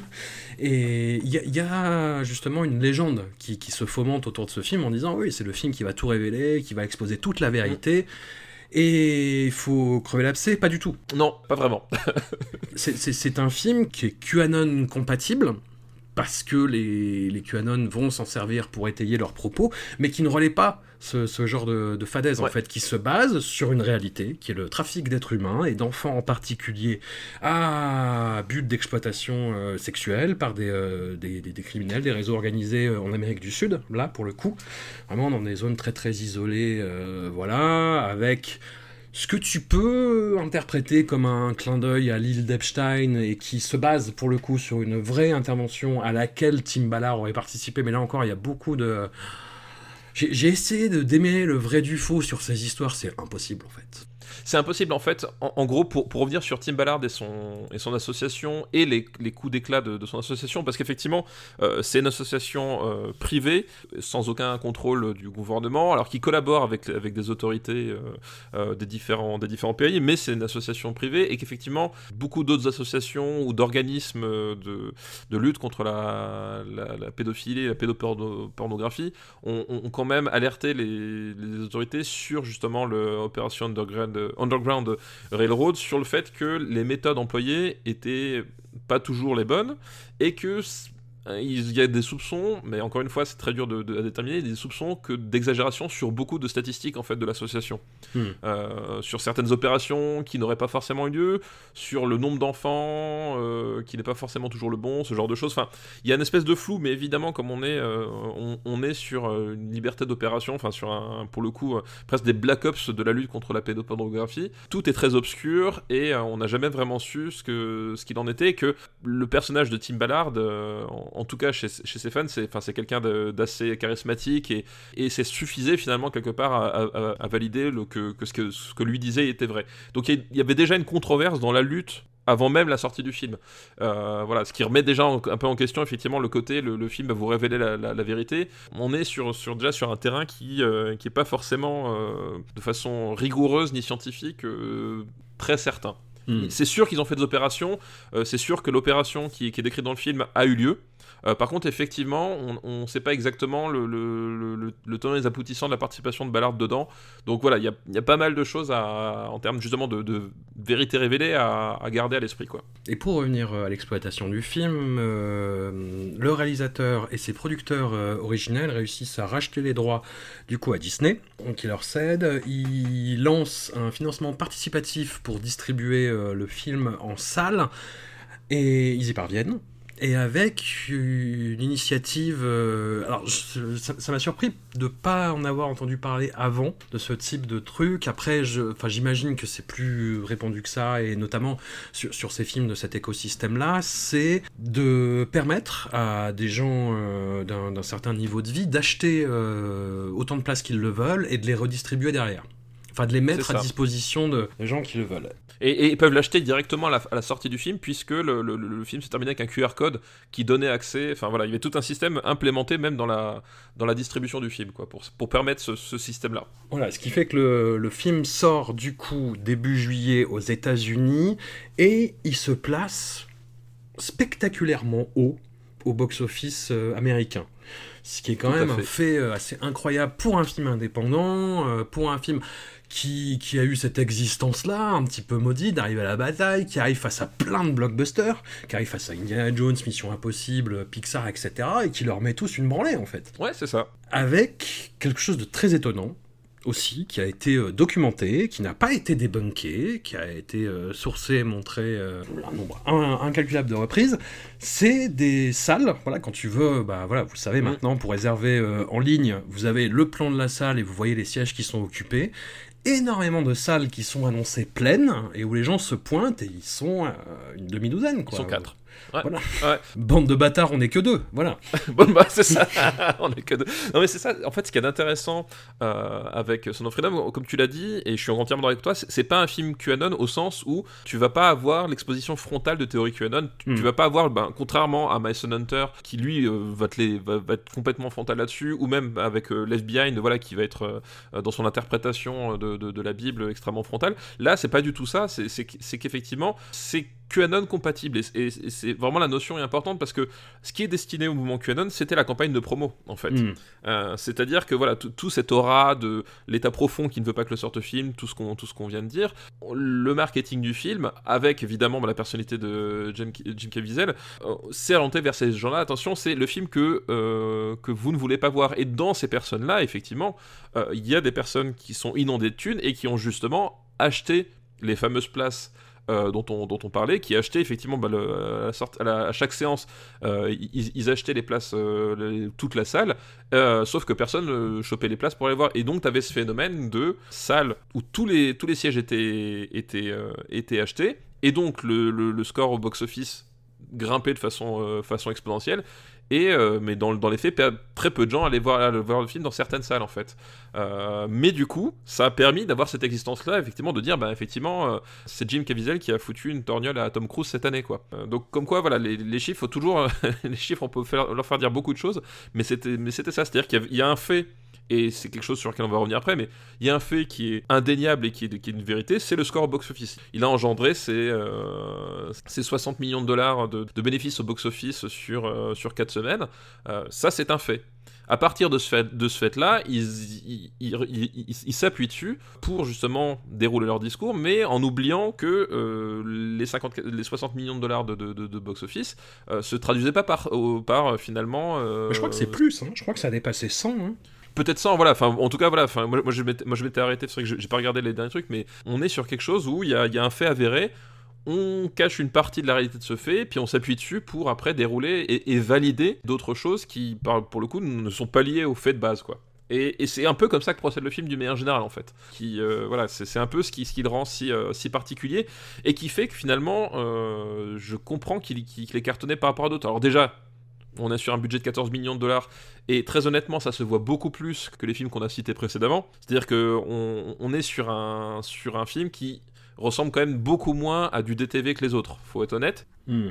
Déjà, il y a une espèce de pseudo-star, parce que euh, Jim Caviezel, donc, bon, c'est une star chez les, chez les QAnon, mais euh, euh, Person of Interest, c'est quand même une série qui a, été diffusée pendant un certain temps, qui, qui a rencontré un certain public. Donc, il y a quand même une pseudo-star. On est sur une facture, sur une facture formelle qui est quand même d'une autre tenue que ce qu'on peut voir dans, dans Left par exemple. Voilà, ça ressemble déjà plus à un film. Et du coup, déjà, de rien, qu'avec ce- cet aspect-là, ça en fait un, meilleur véhicule pour ces idées-là parce qu'effectivement, il y a voilà, il y a un truc un peu, qui ressemble un peu plus aux, habitudes des gens. Et puis le deuxième point qui est intéressant, c'est qu'effectivement, le, film en lui-même n'est pas un film pro-QAnon au sens strict. C'est un film où effectivement on va te montrer la trajectoire d'un euh, type dans une espèce de de- d'ersatz de, de ressucé de- d'un d'un Fincher euh, sous, sous où euh, voilà il, a son, son boulot de, lutte contre la pédo- pédopornographie il se rend compte que ça suffit pas et du coup il va prendre les devants lui-même. Parce qu'il y a cette fameuse phrase avec son collègue qui lui dit tu as arrêté combien de, de- de criminels? Alors il lui dit je sais plus plus de 100 ou un truc comme ça. Et le mec lui répond et t'as sauvé combien d'enfants? Et là le type il est pas capable de répondre. Et à Mhm. partir de là il se dit oui en fait ce qu'il faut faire c'est sauver les enfants c'est pas arrêter les criminels. Et sur le principe tu vois, je veux dire, on, est à peu près tous d'accord sur le fait que on aimerait sauver les enfants, tu vois. tu vois ce que je veux dire, c'est que de base, on est assez consensuel sur, sur le truc. La pédocriminalité, c'est un fléau, et on, on- est tous d'accord pour lutter contre, con- contre elle. Mais encore une fois, ils vont prendre ce, ce- ce point de départ assez consensuel et vont développer à, à bas bruit leur, leur truc et sans être jamais trop frontal. C'est-à-dire que si à un moment donné t'arrives et que tu, et que tu dis que t'as pas apprécié le film, on va dire ah oui, c'est parce que vous êtes pour la, la pédocriminalité. Bah non, c'est parce qu'il y a d'autres soucis. Mais à chaque fois, là, il y, a quand même ce- cette espèce de manœuvre que, je trouve assez maligne de- de leur part, de présenter un objet filmique qui finalement euh, s'inscrit dans un espèce de, de- de canon et d'habitude euh, qui est plus proche de ce que Hollywood peut produire, et de s'en servir justement pour dire mais, euh, mais, mais en fait, vous, si, si vous n'aimez pas le film, c'est parce que vous soutenez la, la- la pédocriminalité. quoi. Et je pense que c'est un argument un tout petit peu fallacieux. Alors tiens, toi, la- l'agent de Soros et de l'État profond, j'ai le, hum, les, les chiffres. Il a rapporté aux États-Unis et au Canada 184 millions de dollars. Quand même. Ah, 180. euh, ouais, ouais, c'est un truc Alors. Ouais, 184 tu réduis les chiffres euh, au tiers. Ouais, en même temps, c'est IMDB, donc je ne sais pas, voilà, si c'est peut-être le site qui ment, si ça se trouve c'est beaucoup plus. Je ne sais plus que croire. Ah, mais oui, mais non, mais oui, 184 millions. Oui, c'est ça. Oui, parce qu'en fait, 60 millions, c'est à l'international. Ouais, ouais. Tu te rattrapes un peu aux branches. un peu facile. Non, mais voilà. Alors, tu parlais de, de- de Fincher, moi je pense plus ça pour du Taken dépressif en fait. Ouais, mais il y, a un- il y a un peu de ça, mais en même temps, tu vois, là, je trouve dans la direction de la photo, cette espèce de, de, de- Ouais. de photo un peu, euh, un, un peu verdâtre, un peu, euh, un, un peu morbide comme ça. C'est l'Amérique du Sud vue par les États-Unis en même temps, quoi. Mais tu sais, t'as cette fameuse phrase, enfin, t'as ce t'as ce fameux moment où, euh, où il se fait passer pour un, pour un pédophile auprès d'un d'un type qui l'arrête. Non, mais alors ça. Et ils sont dans, dans le diner. Voilà, où ils sont dans le diner et euh, ils discutent ensemble. Et, et, euh, et là, pour le coup, je trouve que cette scène, ça fait vraiment une ressuscité de Fincher, en fait. La façon dont c'est cadré, dont c'est monté, dont c'est filmé, etc. Enfin, tu sens que. Tu sens que voilà, c'est un, un peu le, le- le- Il cherche justement le, le côté dérangeant que peut faire Fincher, euh, peut faire émerger Fincher d'un- simple dialogue. Tu sens cette influence-là, c'est aussi pour ça que j'y avais pensé. Après, effectivement, toute la partie en Amérique du Sud, ça, ça fait plus euh, Apocalypse Now, but later. Mais cette partie-là, qui est l'introduction du film, hein, du coup, qui nous présente le, le personnage de, de Tim Ballard et, et ses facultés exceptionnelles à se glisser dans, dans- dans la peau d'un personnage, c'est n'importe quoi. C'est-à-dire qu'il approche effectivement un, un- un pédophile euh, et euh, il dit ah, je te comprends, je te comprends. Et l'autre le voit venir, mais à des kilomètres, en disant non, vous vous faites passer pour essayer d'attirer votre sympathie et tout. Oui, c'est ça. Non, non, non, t'inquiète frère. Et euh, le t'inquiète frère, il marche, mais illico quoi. Il marche illico, et Oui, finalement Jim Caviezel lui fait un gros Ah ah Je t'ai eu dans le diner, et il lui sort cette phrase Never trust a pedophile, ne fais jamais confiance à un pédophile. Oui. Et dis, mais qu'est-ce que, qu'est-ce que je suis en train de regarder quoi? Qu'est-ce que c'est que Qu'est-ce que c'est que cette punchline de merde Déjà, tu vois, qu'est-ce qu'est-ce que ça veut dire euh, Mais bon, bref, passons. Et après, ouais, t'as tout le passage, oui, il faut, il faut aller euh, sauver les enfants. Et, et moi, c'est là le, où, où, en fait, effectivement, comme tu l'as dit, le film a de la gueule par rapport à tous les, les films qu'on a, enfin les, les deux films qu'on a chroniqués, mais que tout, même y compris tous ceux qu'on a évoqués, hein, même les God's Not Dead qui sont plutôt propres Ouais. et carrés techniquement, tu vois, ça a quand même un, un- autrement plus de gueule. Moi, c'est le traitement du sujet en fait, qui va pas du tout et où on tombe dans cette euh, zone grise, moi, qui me met très très très très mal à l'aise, c'est-à-dire vraiment l'instrumentalisation de ce fléau qui existe, la, la pédocriminalité, les réseaux qui existent, et ce, que, ce qui est montré dans le film, c'est une euh, représentation euh, hollywoodienne de, choses qui existent vraiment, et je ne mets absolument pas ça en question, mais c'est tout ce qui anime les, bah, les conservateurs, les euh, voilà, Car Zero, euh, le- les QAnon, etc.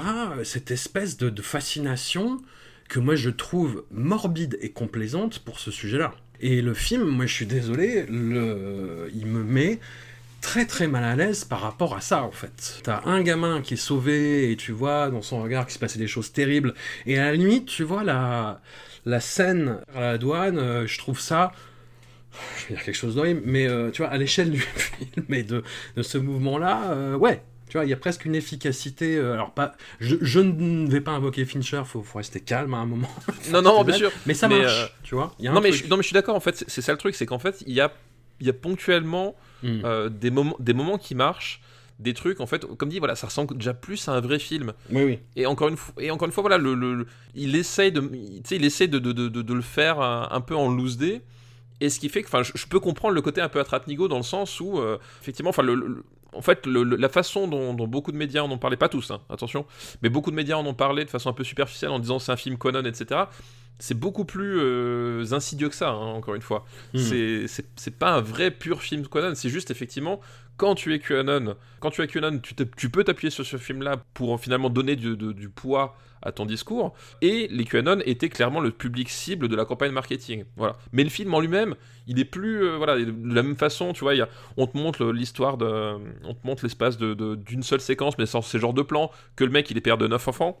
Tu vois, ou Mm. 7 enfants, je sais plus combien est-ce qu'il en a. Donc on, ne dit jamais en fait que c'est un, un, un chrétien fondamentaliste. C'est un, un mormon, très exactement. C'est un mormon, oui, oui, c'est vrai que c'est un mormon, pardon. Mais tu vois, on, on, on te le dit jamais, mais tu le comprends, etc. T'as, voilà, t'as, et t'as- t'as plein de trucs comme ça où globalement, tu l'intelligence entre vraiment entre grosses guillemets, c'est, l'épisode des guillemets euh, aujourd'hui. Mm. Euh, l'intelligence du, du l'intelligence du film, c'est de savoir quel bouton ne pas, enfin sur quel bouton ne pas appuyer pour tomber dans le, dans, justement dans le ridicule. Enfin tu vois, il, il arrive toujours à se dire, je me, je me retiens. De temps en temps, voilà, de temps en temps, ça dépasse un petit peu, mais on, on reste dans des limites. euh, voilà, comme cette phrase où il fait, euh, euh, on ne, on ne sacrifie pas les enfants du Seigneur euh, inutilement ou je sais pas quoi. Enfin tu vois, t'as un truc. Oui, oui, oui, c'est ça. C'est, il les sauve parce que ce sont les enfants de Dieu. voilà, ce sont les enfants de Dieu. Tu vois, il suffirait de dire oui, parce qu'en fait, moi, des, des gamins qui sont violés, ça me fait chier, tu vois. Mais non, il faut qu'il le tourne autour de oui, les enfants de- du Seigneur ne sont pas sacrifiés en vain. Voilà.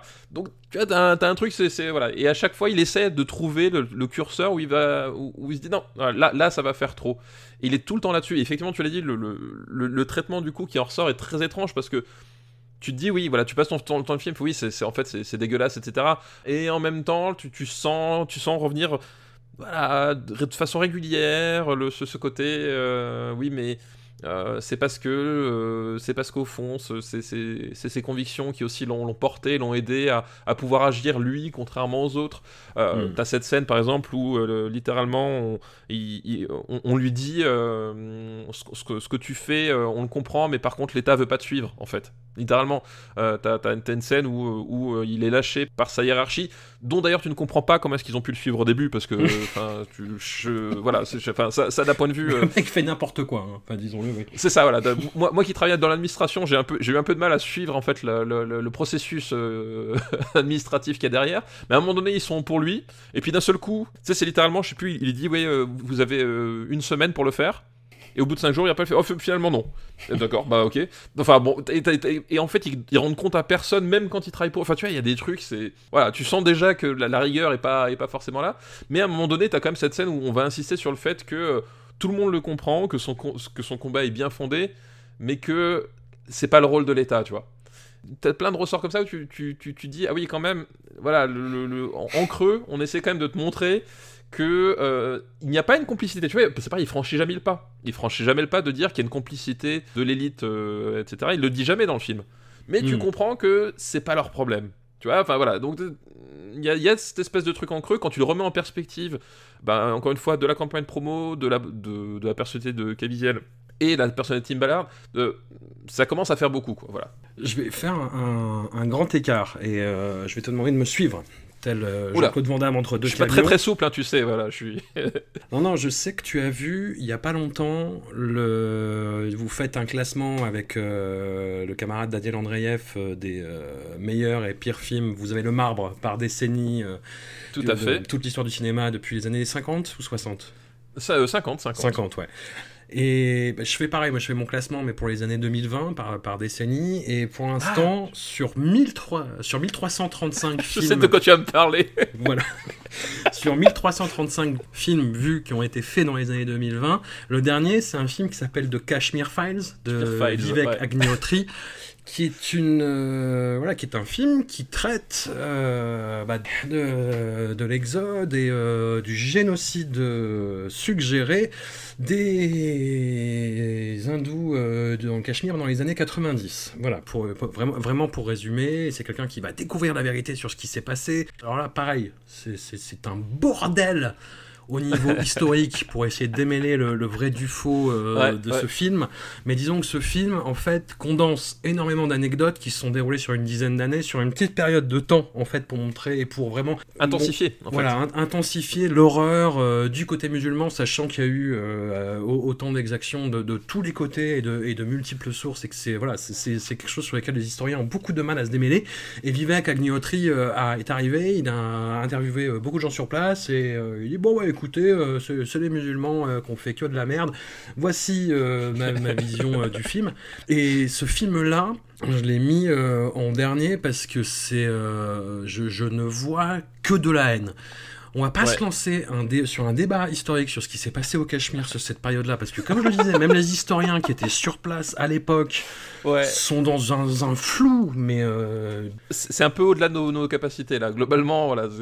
Mais combien même tout ce que le film montrerait serait vrai, et c'est discuté, et c'est disputé, et euh, voilà, lui, après, euh, Vivek Agnihotri a fait une série pour montrer euh, les, les gens qui y ont parlé, mais voilà, toujours pareil, c'est- un travail qui relève pas de l'historien, mais vraiment de l'interprétation, et qui va, pour, pour le coup, uniquement dans un sens, et en suivant un personnage qui est très très très crédule, et qui choisit de croire euh, cette version-là à la fin. Bah, en fait, c'est l'histoire même du, du personnage, c'est-à-dire Ouais. qu'en fait, il passe son temps à, à croire les gens en cascade. C'est ça. C'est-à-dire qu'il il démarre le film, il, a, il, a il croit que ce qu'on lui a raconté, il rencontre quelqu'un qui lui dit autre chose, il se met à croire ça, et ainsi de suite, et ainsi de suite, jusqu'à arriver au final, en fait.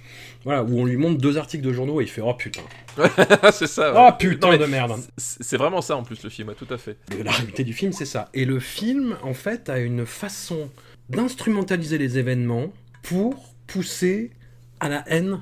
Vraiment. Enfin, c'est. et- Oui, non, je suis d'accord, ouais. Je suis Tu- d'accord. Tu, tu- tu peux a- avoir ce débat-là euh, sur, plein d'autres films. Est-ce que Spielberg ne cherche pas à provoquer la haine des nazis finalement? Non, je, je- je rigole.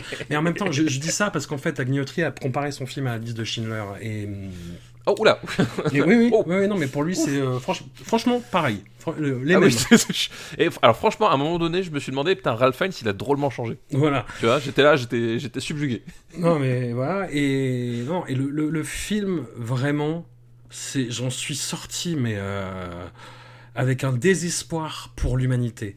Moi, je m'interroge sur cette propension qu'ont des gens qui, en plus, sont des cousinages idéologiques. C'est-à-dire que Vivek Agnihotri, c'est quelqu'un qui se, qui se re- retrouve totalement dans la ligne euh, QAnon, euh, Mhm. conspi, euh, on nous a pas tout dit sur le Covid, on nous a pas tout dit euh, voilà, sur les mass médias, euh, les fake news, machin. Si pareil, si vous lisez l'anglais, il y a une, une interview assez édifiante de ce réalisateur, Vivek Agnihotri, par un, un journaliste qui s'appelle Isaac Schotiner. Je crois que c'est dans le New Yorker.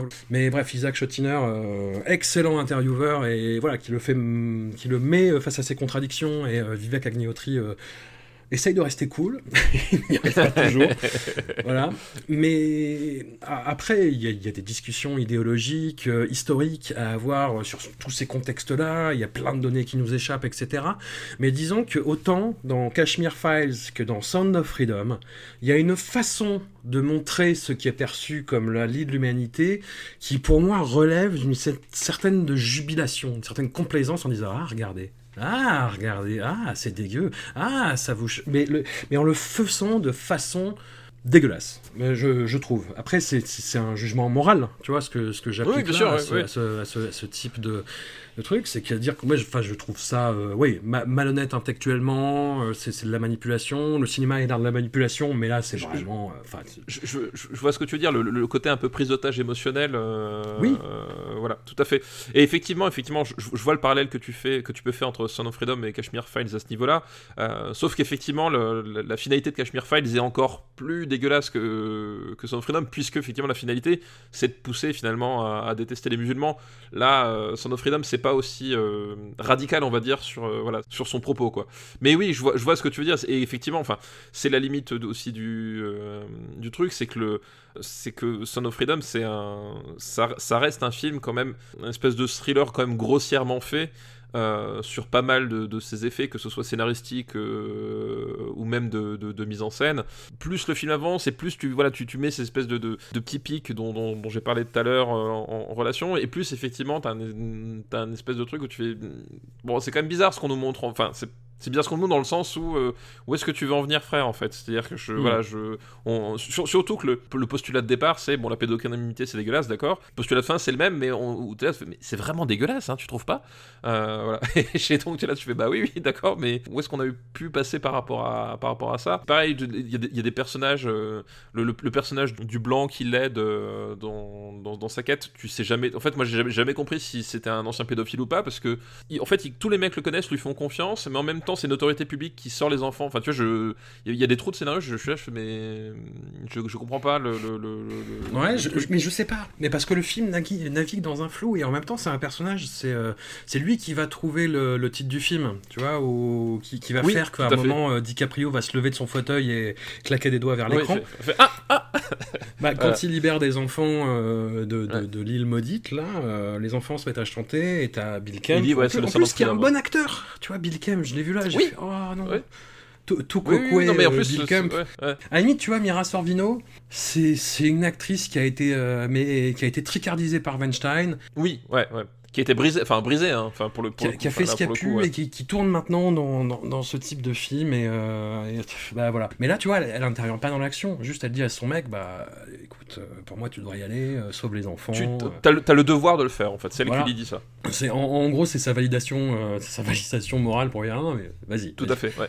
Et, et, et Bill Camp, oui, c'est pareil, c'est que le film est, est écrit quand même avec le cul. T'as as plein de de- de- d'ellipses, de, trucs chelous, de ouais, t'as t'as- ouais, t'as l'impression de voir une espèce de de, de ouais de Tekken mou, vraiment comme je le disais, avec des, des intentions où tu dis mais qu'est-ce que tu fais, qu'est-ce que tu dis, pourquoi tu vas là, enfin pourquoi t'insistes autant sur ce type de scène, enfin Oui, non, mais tu vois, il y, y y y a plein de choses. Enfin, là, vraiment, on parle, pour le coup, on est- on n'est pas sur, la- sur le jugement moral, mais purement sur la, la qualité cinématographique. Mais effectivement, Mhm. t'as plein de trucs, t'as plein d'éléments en fait de, nécessaires au, plan, puisqu'en fait, en gros, le plan, c'est qu'il s'infiltre dans, le réseau en se faisant passer pour un type qui veut construire un- une espèce de d'hôtel de la partouze euh, pédophile sur une sur une isolée, isolée, puis tout le monde tombe dedans. Et pour y arriver, il, il passe par différents intermédiaires. Donc le, le, le, personnage joué par Bill Camp aussi, mais euh, le- l'espèce de de, de, mania, de, de... Je, sais même pas ce qu'il fait ce type-là, c'est juste qu'il a plein de pognon en fait. Il possède une, boîte visiblement dans la Monument Valley, il a plein de pognon, etc.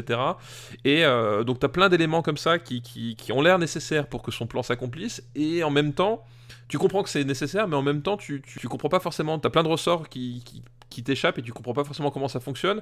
Les motivations des personnages en eux-mêmes, moi, le, comme dit, le, le mania qui, qui apporte le pognon, j'ai toujours pas compris euh, sa motivation euh, spécifique. C'est un personnage qui est pas écrit.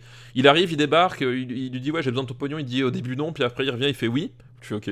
Et plein de trucs comme ça, c'est-à-dire qu'effectivement, tu, tu restes sur cette idée de base, qu'effectivement, voilà, on, comme tu condamnes le, la, pédophilie, bah, bah, après, tout, tout le reste est, est censé couler de source. Alors qu'en fait, si un trafic existe, et si un trafic perdure aussi, euh, c'est qu'à un moment donné, il y a des ressorts qui sont quand même plus compliqués que de se rendre compte que, ah oui, euh, violer un enfant, c'est peut-être pas bien. Euh, mais le film fait, ne, l'explore pas, et du coup, effectivement, t'as plein de trucs comme ça, qui, à un moment donné, la scène, faut qu'elle se débloque, donc elle se débloque toute seule, t'as les- et t'as des trucs qui, avancent comme ça, des moments qui pourraient être des moments de tension, enfin, tu vois, je sais pas, t'aurais pu faire un, un, pur thriller, mais et puis en fait, ça, ça, ça, ça tombe complètement à plat, enfin, voilà. C'est un film qui est, euh, qui est très bizarrement gaulé, euh, ne serait-ce que dans sa narration. Enfin, c'est assez. euh, c'est à la fois trop long pour ce, que ça, pour ce que ça veut dire, parce que faut le dire, c'est quand même un film qui est un peu chiant. Hein, je sais pas si t'es d'accord avec moi, mais c'est pas, c'est pas très palpitant. Et en même temps, qui est hyper frugal sur le fond, sur son, su- son- sur, sur son sujet. C'est qu'à un moment donné, justement, là, j'évoquais Fincher parce que, enfin, moi, c'est un- une influence que j'ai vue dans cette scène du, euh, du diner. Mais un Fincher, quand il te fait un Zodiac, etc., enfin, la, la façon de, la quantité d'informations, la façon de les traiter et de les rendre limpides, etc., sur un sujet hyper complexe, t'as pas ça. Tu vois ce que je veux dire? C'est que, t'as aucune, à aucun moment, t'as la densité sur le, maillage d'un réseau pédophile. Qu'est-ce que c'est Enfin, tu ne sais pas. C'est que là, en fait, à un moment donné, il, piège une, une meuf. T'as des flics qui lui disent, bah ok, bah on te prête euh, 12 unités de- d'intervention spéciale gratos. Enfin, tu sais, t'as plein de trucs qui t'échappent. Et tout se déroule de façon automatique comme ça. C'est-à-dire qu'à aucun- moment, t'as ce sentiment, effectivement, de, plonger dans, le, dans les arcades de ce que peut être un, vé- un véritable réseau pédophile. Et donc, du coup, de fait, t'as juste l'impression que c'est juste, bah oui, en fait, il suffit juste d'avoir, une, un, type de bonne volonté et ça suffit à démonter le truc. Alors qu'en fait, bon, on a peut-être conscience que c'est un peu plus compliqué que ça, quoi.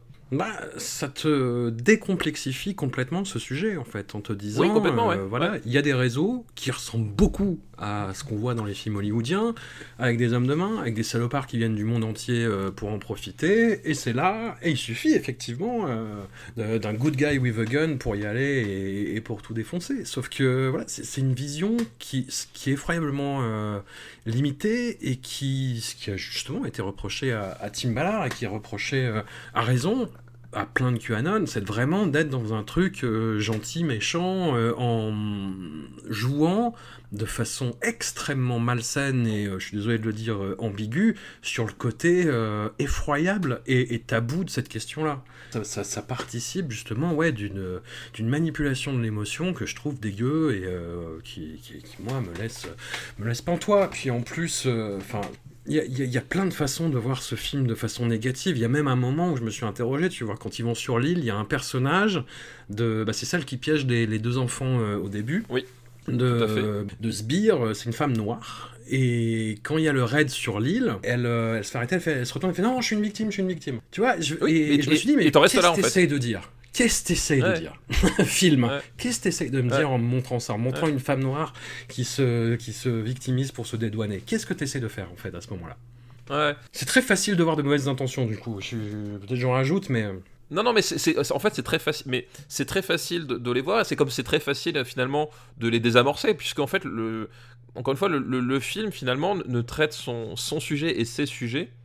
Et quand je parle de ses sujets, ça peut être ses personnages, de façon extrêmement, euh, extrêmement floue, extrêmement légère. Et c'est peut-être là où justement, ça en fait un, objet de propagande très efficace, parce que à un moment donné, justement, l'interprétation que tu peux en faire là, tu peux tout à fait venir et faire non mais là là c'est toi qui euh, toi qui transpose des choses. Parce qu'effectivement le film va jamais te dire directement euh, le- le- les choses comme ça.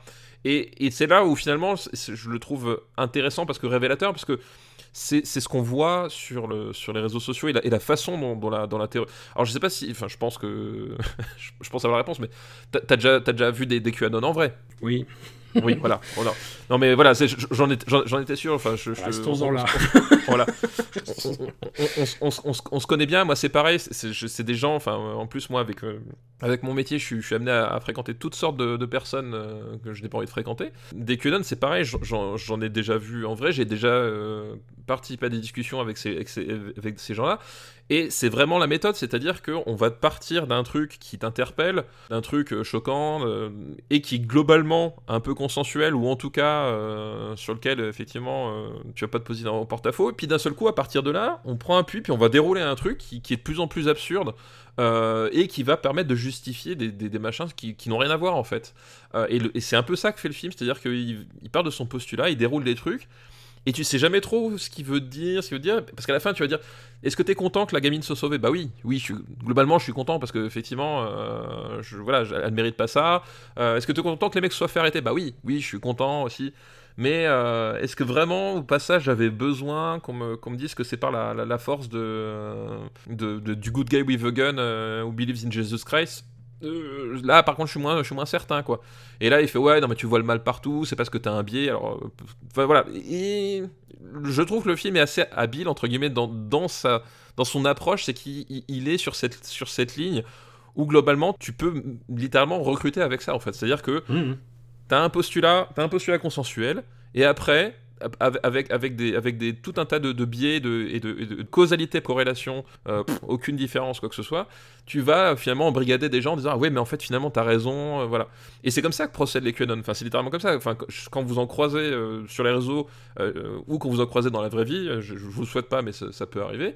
C'est tout le temps comme ça. Et à un moment donné tu arrives à un stade où, où si tu rentres pas dans le délire, bah de toute façon c'est que t'es que t'es dans l'autre camp en fait. Enfin il y a vraiment un truc où d'un seul coup tu arrives à ce, stade de la, discussion où on dit oui mais c'est parce qu'en fait euh, toi au fond euh, t'es un esclave du système et euh, tout ce que tu veux euh, tout ce que tu veux c'est que ça perdure etc machin. Et le film reflète ça en fait. Finalement re- reflète ça de, fa- de, de façon assez assez, impressionnante. Et c'est ce qui fait qu'à mon sens je, je suis pas étonné que finalement ce film là parmi tous ceux qu'on a enfin parmi ceux qu'on a parlé dont on a parlé plus tous ceux dont on n'a même pas parlé parce qu'encore une fois c'est un- là c'est c'est la pointe de l'iceberg hein. Mhm. mais euh, parmi tout ce, ce- ce- ce marasme cinématographique, que ce film-là ressorte, c'est pas étonnant parce qu'effectivement, je, je- quelque part, il y, a, il y a un espèce de calibrage qui peut faire effectivement le, office de cheval de Troie en fait. Mhm. Euh, et je crois que c'est quelque part quelque chose qui est sans doute. Alors le réalisateur, je le connais pas du tout. Je ne saurais pas préjuger de, de, son implication là-dedans, quoi que ce soit. Mais en tout cas, je, je pense que effectivement l'implication de Jim Caviezel, parce que euh, faut savoir que Jim Caviezel, il a, il a promu le film de façon hyper active. Il, allait à plein de conférences, euh, conférences euh, destinées déjà des, des, convaincus, mais il a porté le film, etc. Tu vois, par exemple, un truc qui, qui, qui, qui est assez frappant dans, dans, dans la manipulation, c'est que il a utilisé le fait que Tim Ballard euh, n'a pas fait la promo du film parce qu'il était actuellement en opération d'infiltration pour hmm. démanteler un, réseau pédophile qui faisait de l'extraction d'ardénochrome. Tu vois alors là pour le coup c'est pareil c'est documenté c'est euh, il y avait des journalistes qui étaient là etc enfin la phrase était enregistrée et euh, on, sait qu'il a, prononcé cette phrase pourtant c'est quelque chose qui n'apparaît jamais dans le film tu vois mais dans le fond c'est effectivement on va prendre les éléments les plus consensuels pour nous amener finalement à croire le, fond du truc, c'est que effectivement, euh, euh, c'est un allié euh, pour lutter contre, contre l'État profond, quoi. Non, non, on est, on est, on est vraiment à fond là-dedans, effectivement, et c'est plus fin et subtil, c'est le... C'est le, le, niveau Adam McKay dans le cas de Big Short de, de, ce cinéma-là, en fait.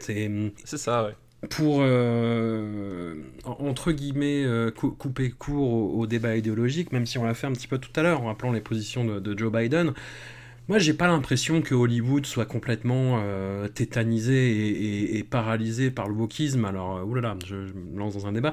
Mais il y a, y a, des films qui, qui, qui, marchent sur des œufs et qui s'excusent limite d'exister et euh, qui s'autocensurent. Je, je vais pas le nier. voilà, il y en a qui, qui surfent éhontément sur une, une espèce de vague inclusive auto-créée, auto-générée. Mais euh, d'un autre côté, euh, j'ai pas l'impression que Hollywood soit particulièrement de gauche. Hein. Enfin, quand on regarde le message des non, films non, mais voilà. en profondeur. Enfin, quand tu prends les blockbusters Marvel, moi, c'est des films qui me semblent effroyables d'un point de vue idéologique, mais c'est un autre débat à part entière. C'est juste des gens qui, cet écosystème-là, qui pensent que Hollywood est complètement gangrené par le, le, gauchisme, le communisme, le marxisme, le wokisme et tous ces ismes absurdes, et qui veulent vraiment euh, faire naître une alternative. Oui, complètement. Mais de toute façon, c'est, enfin, le, le, wokisme en tant que tel, il faut quand même voir que c'est un, c'est un, épouvantail qui, qui, est né de la droite conservatrice américaine elle-même. C'est-à-dire mm. qu'à un moment donné, euh, la meilleure, enfin, la meilleure façon, façon de fédérer, euh, c'est finalement d'avoir un ennemi commun. Je vous, je vous renvoie à Watchmen, par exemple. Mm. C'est quelque chose qui est quand même vieux comme, le, comme, comme la haute Et effectivement, le, les personnes qui ont le plus théorisé le wokisme, ce sont les gens qui le combattent en fait. Enfin, c'est ça, ça qui est, vraiment d'intéressant dans, le, dans cette euh, idéologie-là, c'est que euh, les gens qui en parlent le plus, qui le théorisent le plus, euh, et qui le structurent le plus, ce sont les gens qui le combattent et qui, euh, et qui font tout pour qu'il ne s'impose pas. Enfin, c'est vraiment un, un, espèce de, de, de, fantasme euh, autogénéré. Enfin, enfin fantasme. Il y, a certaines bases, effectivement, comme, comme tu l'as dit, comme il y a certaines bases qui, qui, peuvent exister, etc. Mais le, le, le, wokisme structuré, etc., enfin, en réalité, n'existe pas en tant que tel comme ça. C'est vraiment un, espèce d'épouvantail qui se définit au fur et à mesure des, des, des briques qu'on veut bien y rajouter. Et c'est vraiment ça. Et ça arrive à un tel degré aujourd'hui qu'effectivement, euh, ce cinéma-là se sent obligé d'exister et se sent agressé par l'existence d'Hollywood juste parce qu'à un moment donné, euh, mettre un, acteur euh, noir en, tête d'affiche, c'est devenu considéré comme du, du par, certains. Alors que, bah, en fait, voilà, alors que finalement, de la même façon, c'est juste un mec, bah, à un moment donné, il voulait bosser avec cet acteur et il bosse avec. Mais est-ce que vraiment euh, la série Equalizer est une série wokiste parce que Denzel Washington est, la tête d'affiche? Je, je pense pas. Hein, je pense qu'on est quand même euh, assez loin, euh, assez loin du wokisme, mais ça traduirait, c'est quelque chose qui c'est un prisme qui peut être vu justement par tout, tout cette mouvance-là et tout ce cinéma-là, et qui en fait va petit à petit rajoute, rajoute des briques à son propre épouvantail, et se sent du coup obligé de, de, rajouter une contre-brique, enfin, il une espèce, d'escalade dans, dans l'absurde, où la moindre chose qui, qui, est faite ou qui, qui est rajoutée devient une intention euh, d'agression de, contre soi ou contre l'autre, quoi. C'est une espèce de, c'est une espèce de psychose un peu collective, je sais pas trop ce que c'est, mais c'est un phénomène qui est très, très, très, très curieux à observer quand même.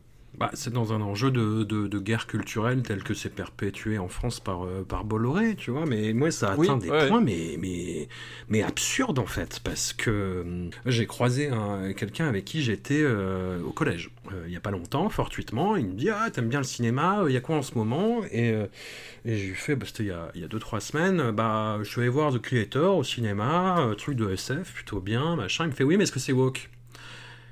J'ai pas su quoi lui dire en fait. Je lui dis Mais quoi? Et tu sais, j'ai j'ai j'ai- Ah oui, le personnage principal est noir, mais j'ai pas l'impression que ce soit le sujet en fait. Enfin. Oui, non, mais c'est ça. Non, mais voilà, exactement. Mais je suis, bah, tu vois, ça, ça revient à ce que je disais tout à l'heure, c'est qu'effectivement, euh, c'est un sujet de préoccupation pour ceux qui ont peur de tomber dessus. Mais en fait, effectivement, enfin, moi, c'est même pas hein, une, une question qui me serait venue en allant voir The Creator, que j'ai vu d'ailleurs hier euh, au, au passage. C'est genre, à un moment donné, c'est pas la question. Enfin, je- voilà, c'est pourquoi tu ramènes ça, ça, ça là-dedans, quoi.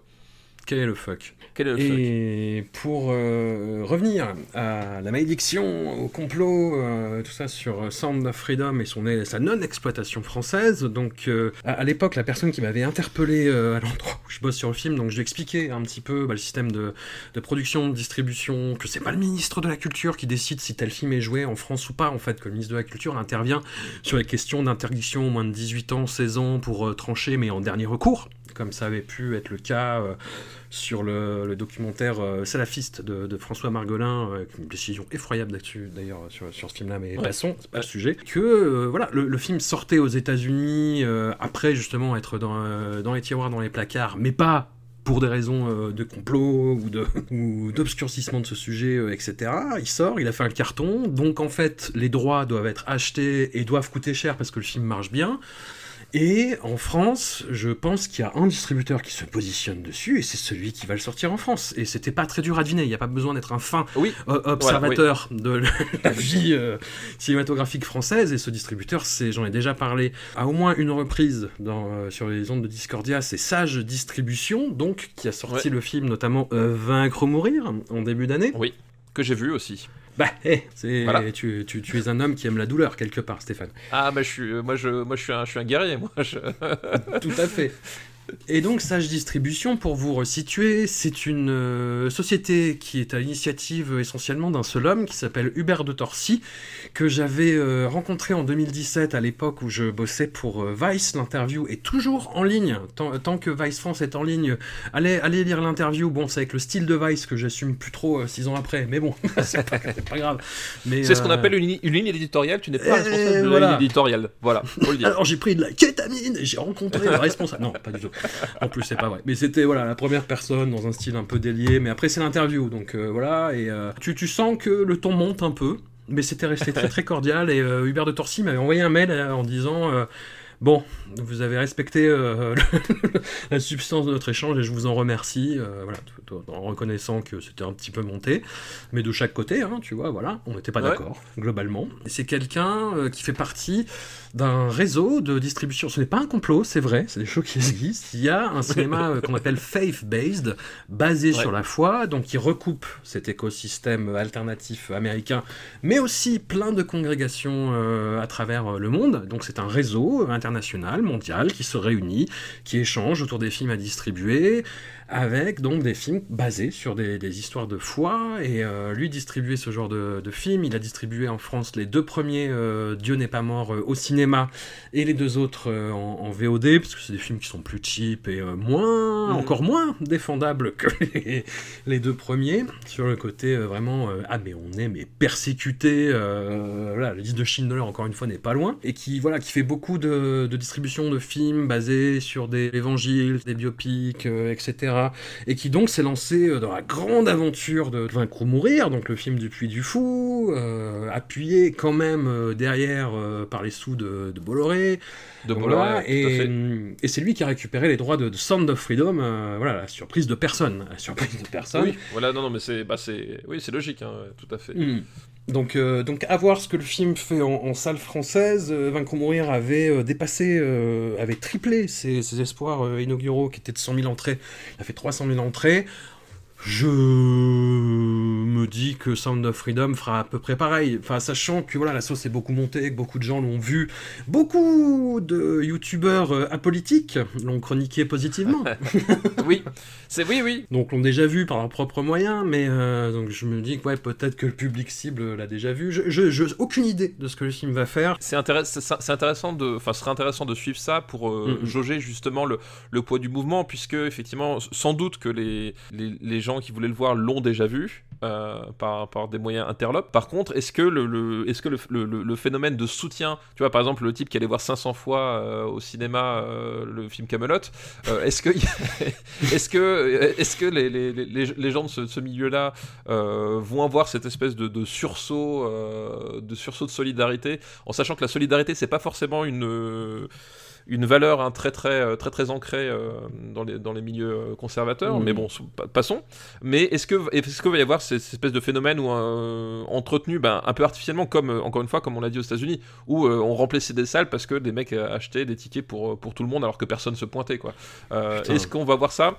Je, pense pas qu'en France il y, ait ce il y ait cette capacité, enfin cette espèce de réserve pour pour faire ça. Mais ça va être intéressant à suivre effectivement si ça va justement dépasser le, le, le, score de, Vaincre ou mourir ou pas, ou s'il va y avoir un espèce de, de- de- d'engouement. Mais en tout cas, je, vois mal le film avec euh, justement la façon dont il a été discuté, euh, euh, la, façon dont il est même promu en France en fait. C'est-à-dire qu'effectivement, la première fois qu'on l'entend en France, c'est par une, une vidéo de Carl Zero qu'il annonce sur ses réseaux. Ouais, et aujourd'hui, enfin, je... ouais, non mais tu vois ce que je veux dire À, à- à- à qui ça- à qui s'adresse Carl Zero quoi? Non mais Carl Zero, en plus, je suis allé faire un tour euh, sur ses réseaux euh, tout à l'heure justement pour voir euh, ce qu'il en disait. Et en fait, si tu l'écoutes, c'est quasiment lui qui a, qui a fait sortir le film. Je suis, je te fiche mon billet, qui n'a rien Ouais. branlé et qui s'attire le mérite en disant ah oui et grâce à un distributeur. Je vous ai dit que le film sortirait, machin. Je vous ai promis que le Ouais. film sortirait et grâce aux efforts d'un distributeur qui s'appelle Sage Distribution. C'est Sage Distribution, c'est Sage, de Torcy qu'on négociait le truc et basta, tu vois. Carl Zero, Ouais, euh, non mais c'est bien tu vois, il leur a passé un coup de fil en disant alors, ah, très bien, je vais le dire. Et, et- voilà, et, et- et- effectivement, et enfin voilà, vu le, les- déjà le, le biais avec lequel il arrive dans les salles Mm. françaises, euh, je pense que le, le film est, dé- est déjà très partiellement, enfin pas partiellement, mais est déjà lar- largement grillé en, en termes de, de potentiel de, Mais j'en sais rien. euh, de voilà. Enfin, en tout cas, moi, je, je- en tout cas, je vois pas. Je vois pas le, le phénomène justement de comme aux États-Unis de, de, de- de gonflage. euh, je le vois pas se produire. Maintenant, peut-être que euh, je me trompe, etc. euh, Est-ce que tu as entendu parler de, cette, euh, de cet événement quand même dans l'univers de la distribution qui est assez fascinant et qui peut présager de, de potentielles instrumentalisations inquiétantes derrière autour du film Le, Le Consentement, adapté du roman de Vanessa Springora et de sa Oui. liaison avec le romancier Tout Gabriel à fait, Matzneff. c'est vrai. J'en ai entendu parler. Film qui est très courageux, justement, dans sa façon, pareil, de, de- représenter cette liaison-là, qui va... euh, voilà, tu sais, qui se met des précautions un petit peu à droite à gauche. C'est Kim Michelin qui est majeur, qui interprète euh, Vanessa Springora quand elle est censée avoir 14 ans. euh, il y a des scènes d'intimité qui sont...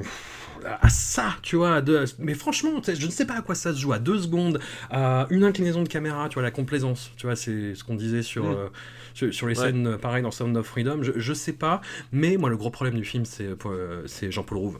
C'est-à-dire que je vois Jean-Paul Rouve, euh, c'est-à-dire que t'as ce film-là qui met Oui. ses précautions, qui traite d'un sujet compliqué, qui te met en scène des, des choses très très compliquées, et t'as Jean-Paul Rouve en mode carnaval, quoi. Qui fait euh, alors Vanessa, qu'est-ce que tu en dis? Bref, j'étais très très très mal à l'aise, mais pour cette raison-là, et enfin pour ce qu'on montre le film aussi, évidemment, mais euh, oulala, ça, ça fait que ça ne fonctionnait pas, que le film s'auto s'auto annulait euh, en permanence. Mais s'auto t'as eu un phénomène autour de ça. À mon avis, c'est une chose, mais t'as eu un phénomène autour de ça dans le, la jeunesse, ça s'en est emparé, et t'as eu une trend sur TikTok de gens qui allaient voir le film qui se filmait avant après.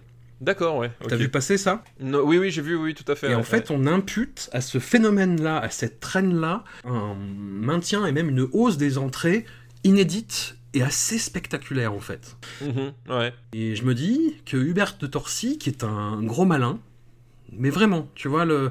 il y a, il y a Ah, un sûr, côté, oui, mais- euh, t'as envie, ouais. envie de rigoler parce que euh, il a, il a fait, euh, tu vois, il a, il a produit, il voulait faire des films lui-même, il a produit une petite série rigolote sur YouTube sur un jeune croyant, son rapport à la foi aujourd'hui, machin. Il distribue des films qui parfois sentent un peu des pieds, machin. Le mec est très carré. Le mec est très carré.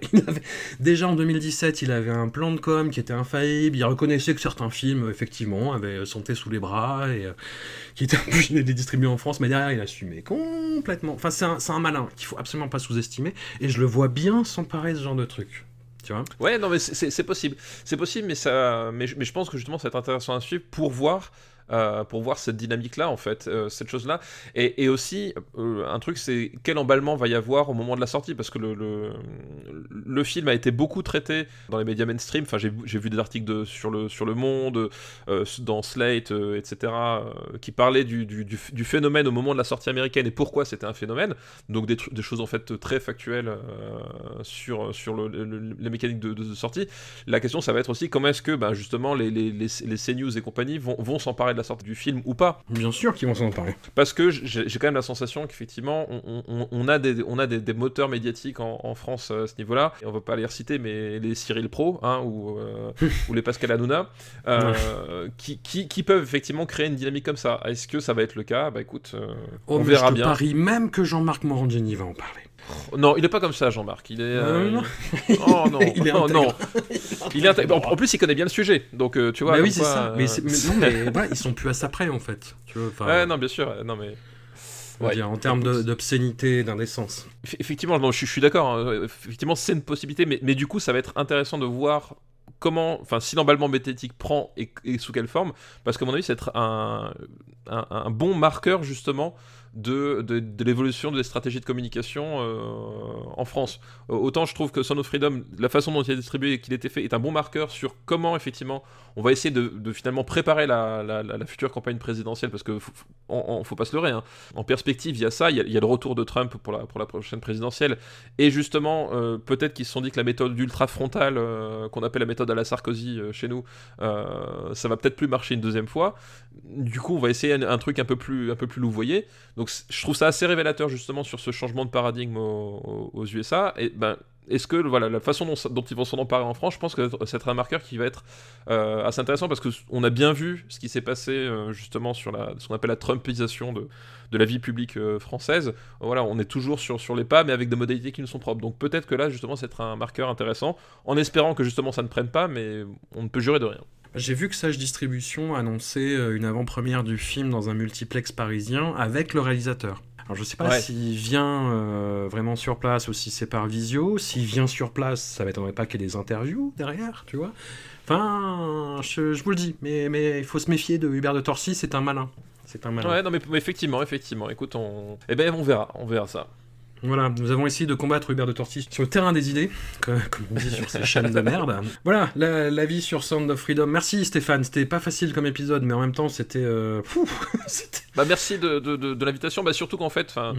je pour, pour tout dire, c'est moi qui suis venu vers toi pour dire, mais est-ce que on, que ça t'intéresse de parler de Son of Freedom? Parce que il y a vraiment des trucs à en dire quoi. D'où euh, li- l'idée de voir euh, des, des- des petites gourmandises euh, en intro voilà, pour, se mettre, apéritive. voilà, pour se mettre en appétit. euh, voilà, après, après faites-vous votre propre avis. li- libre à vous de voir si vous voulez donner des sous et des entrées à Sage Distribution. Voilà, vous êtes euh, grand, libre et responsable. C'est ça, exactement, exactement. Un immense merci à toi. Où est-ce qu'on peut te, te retrouver?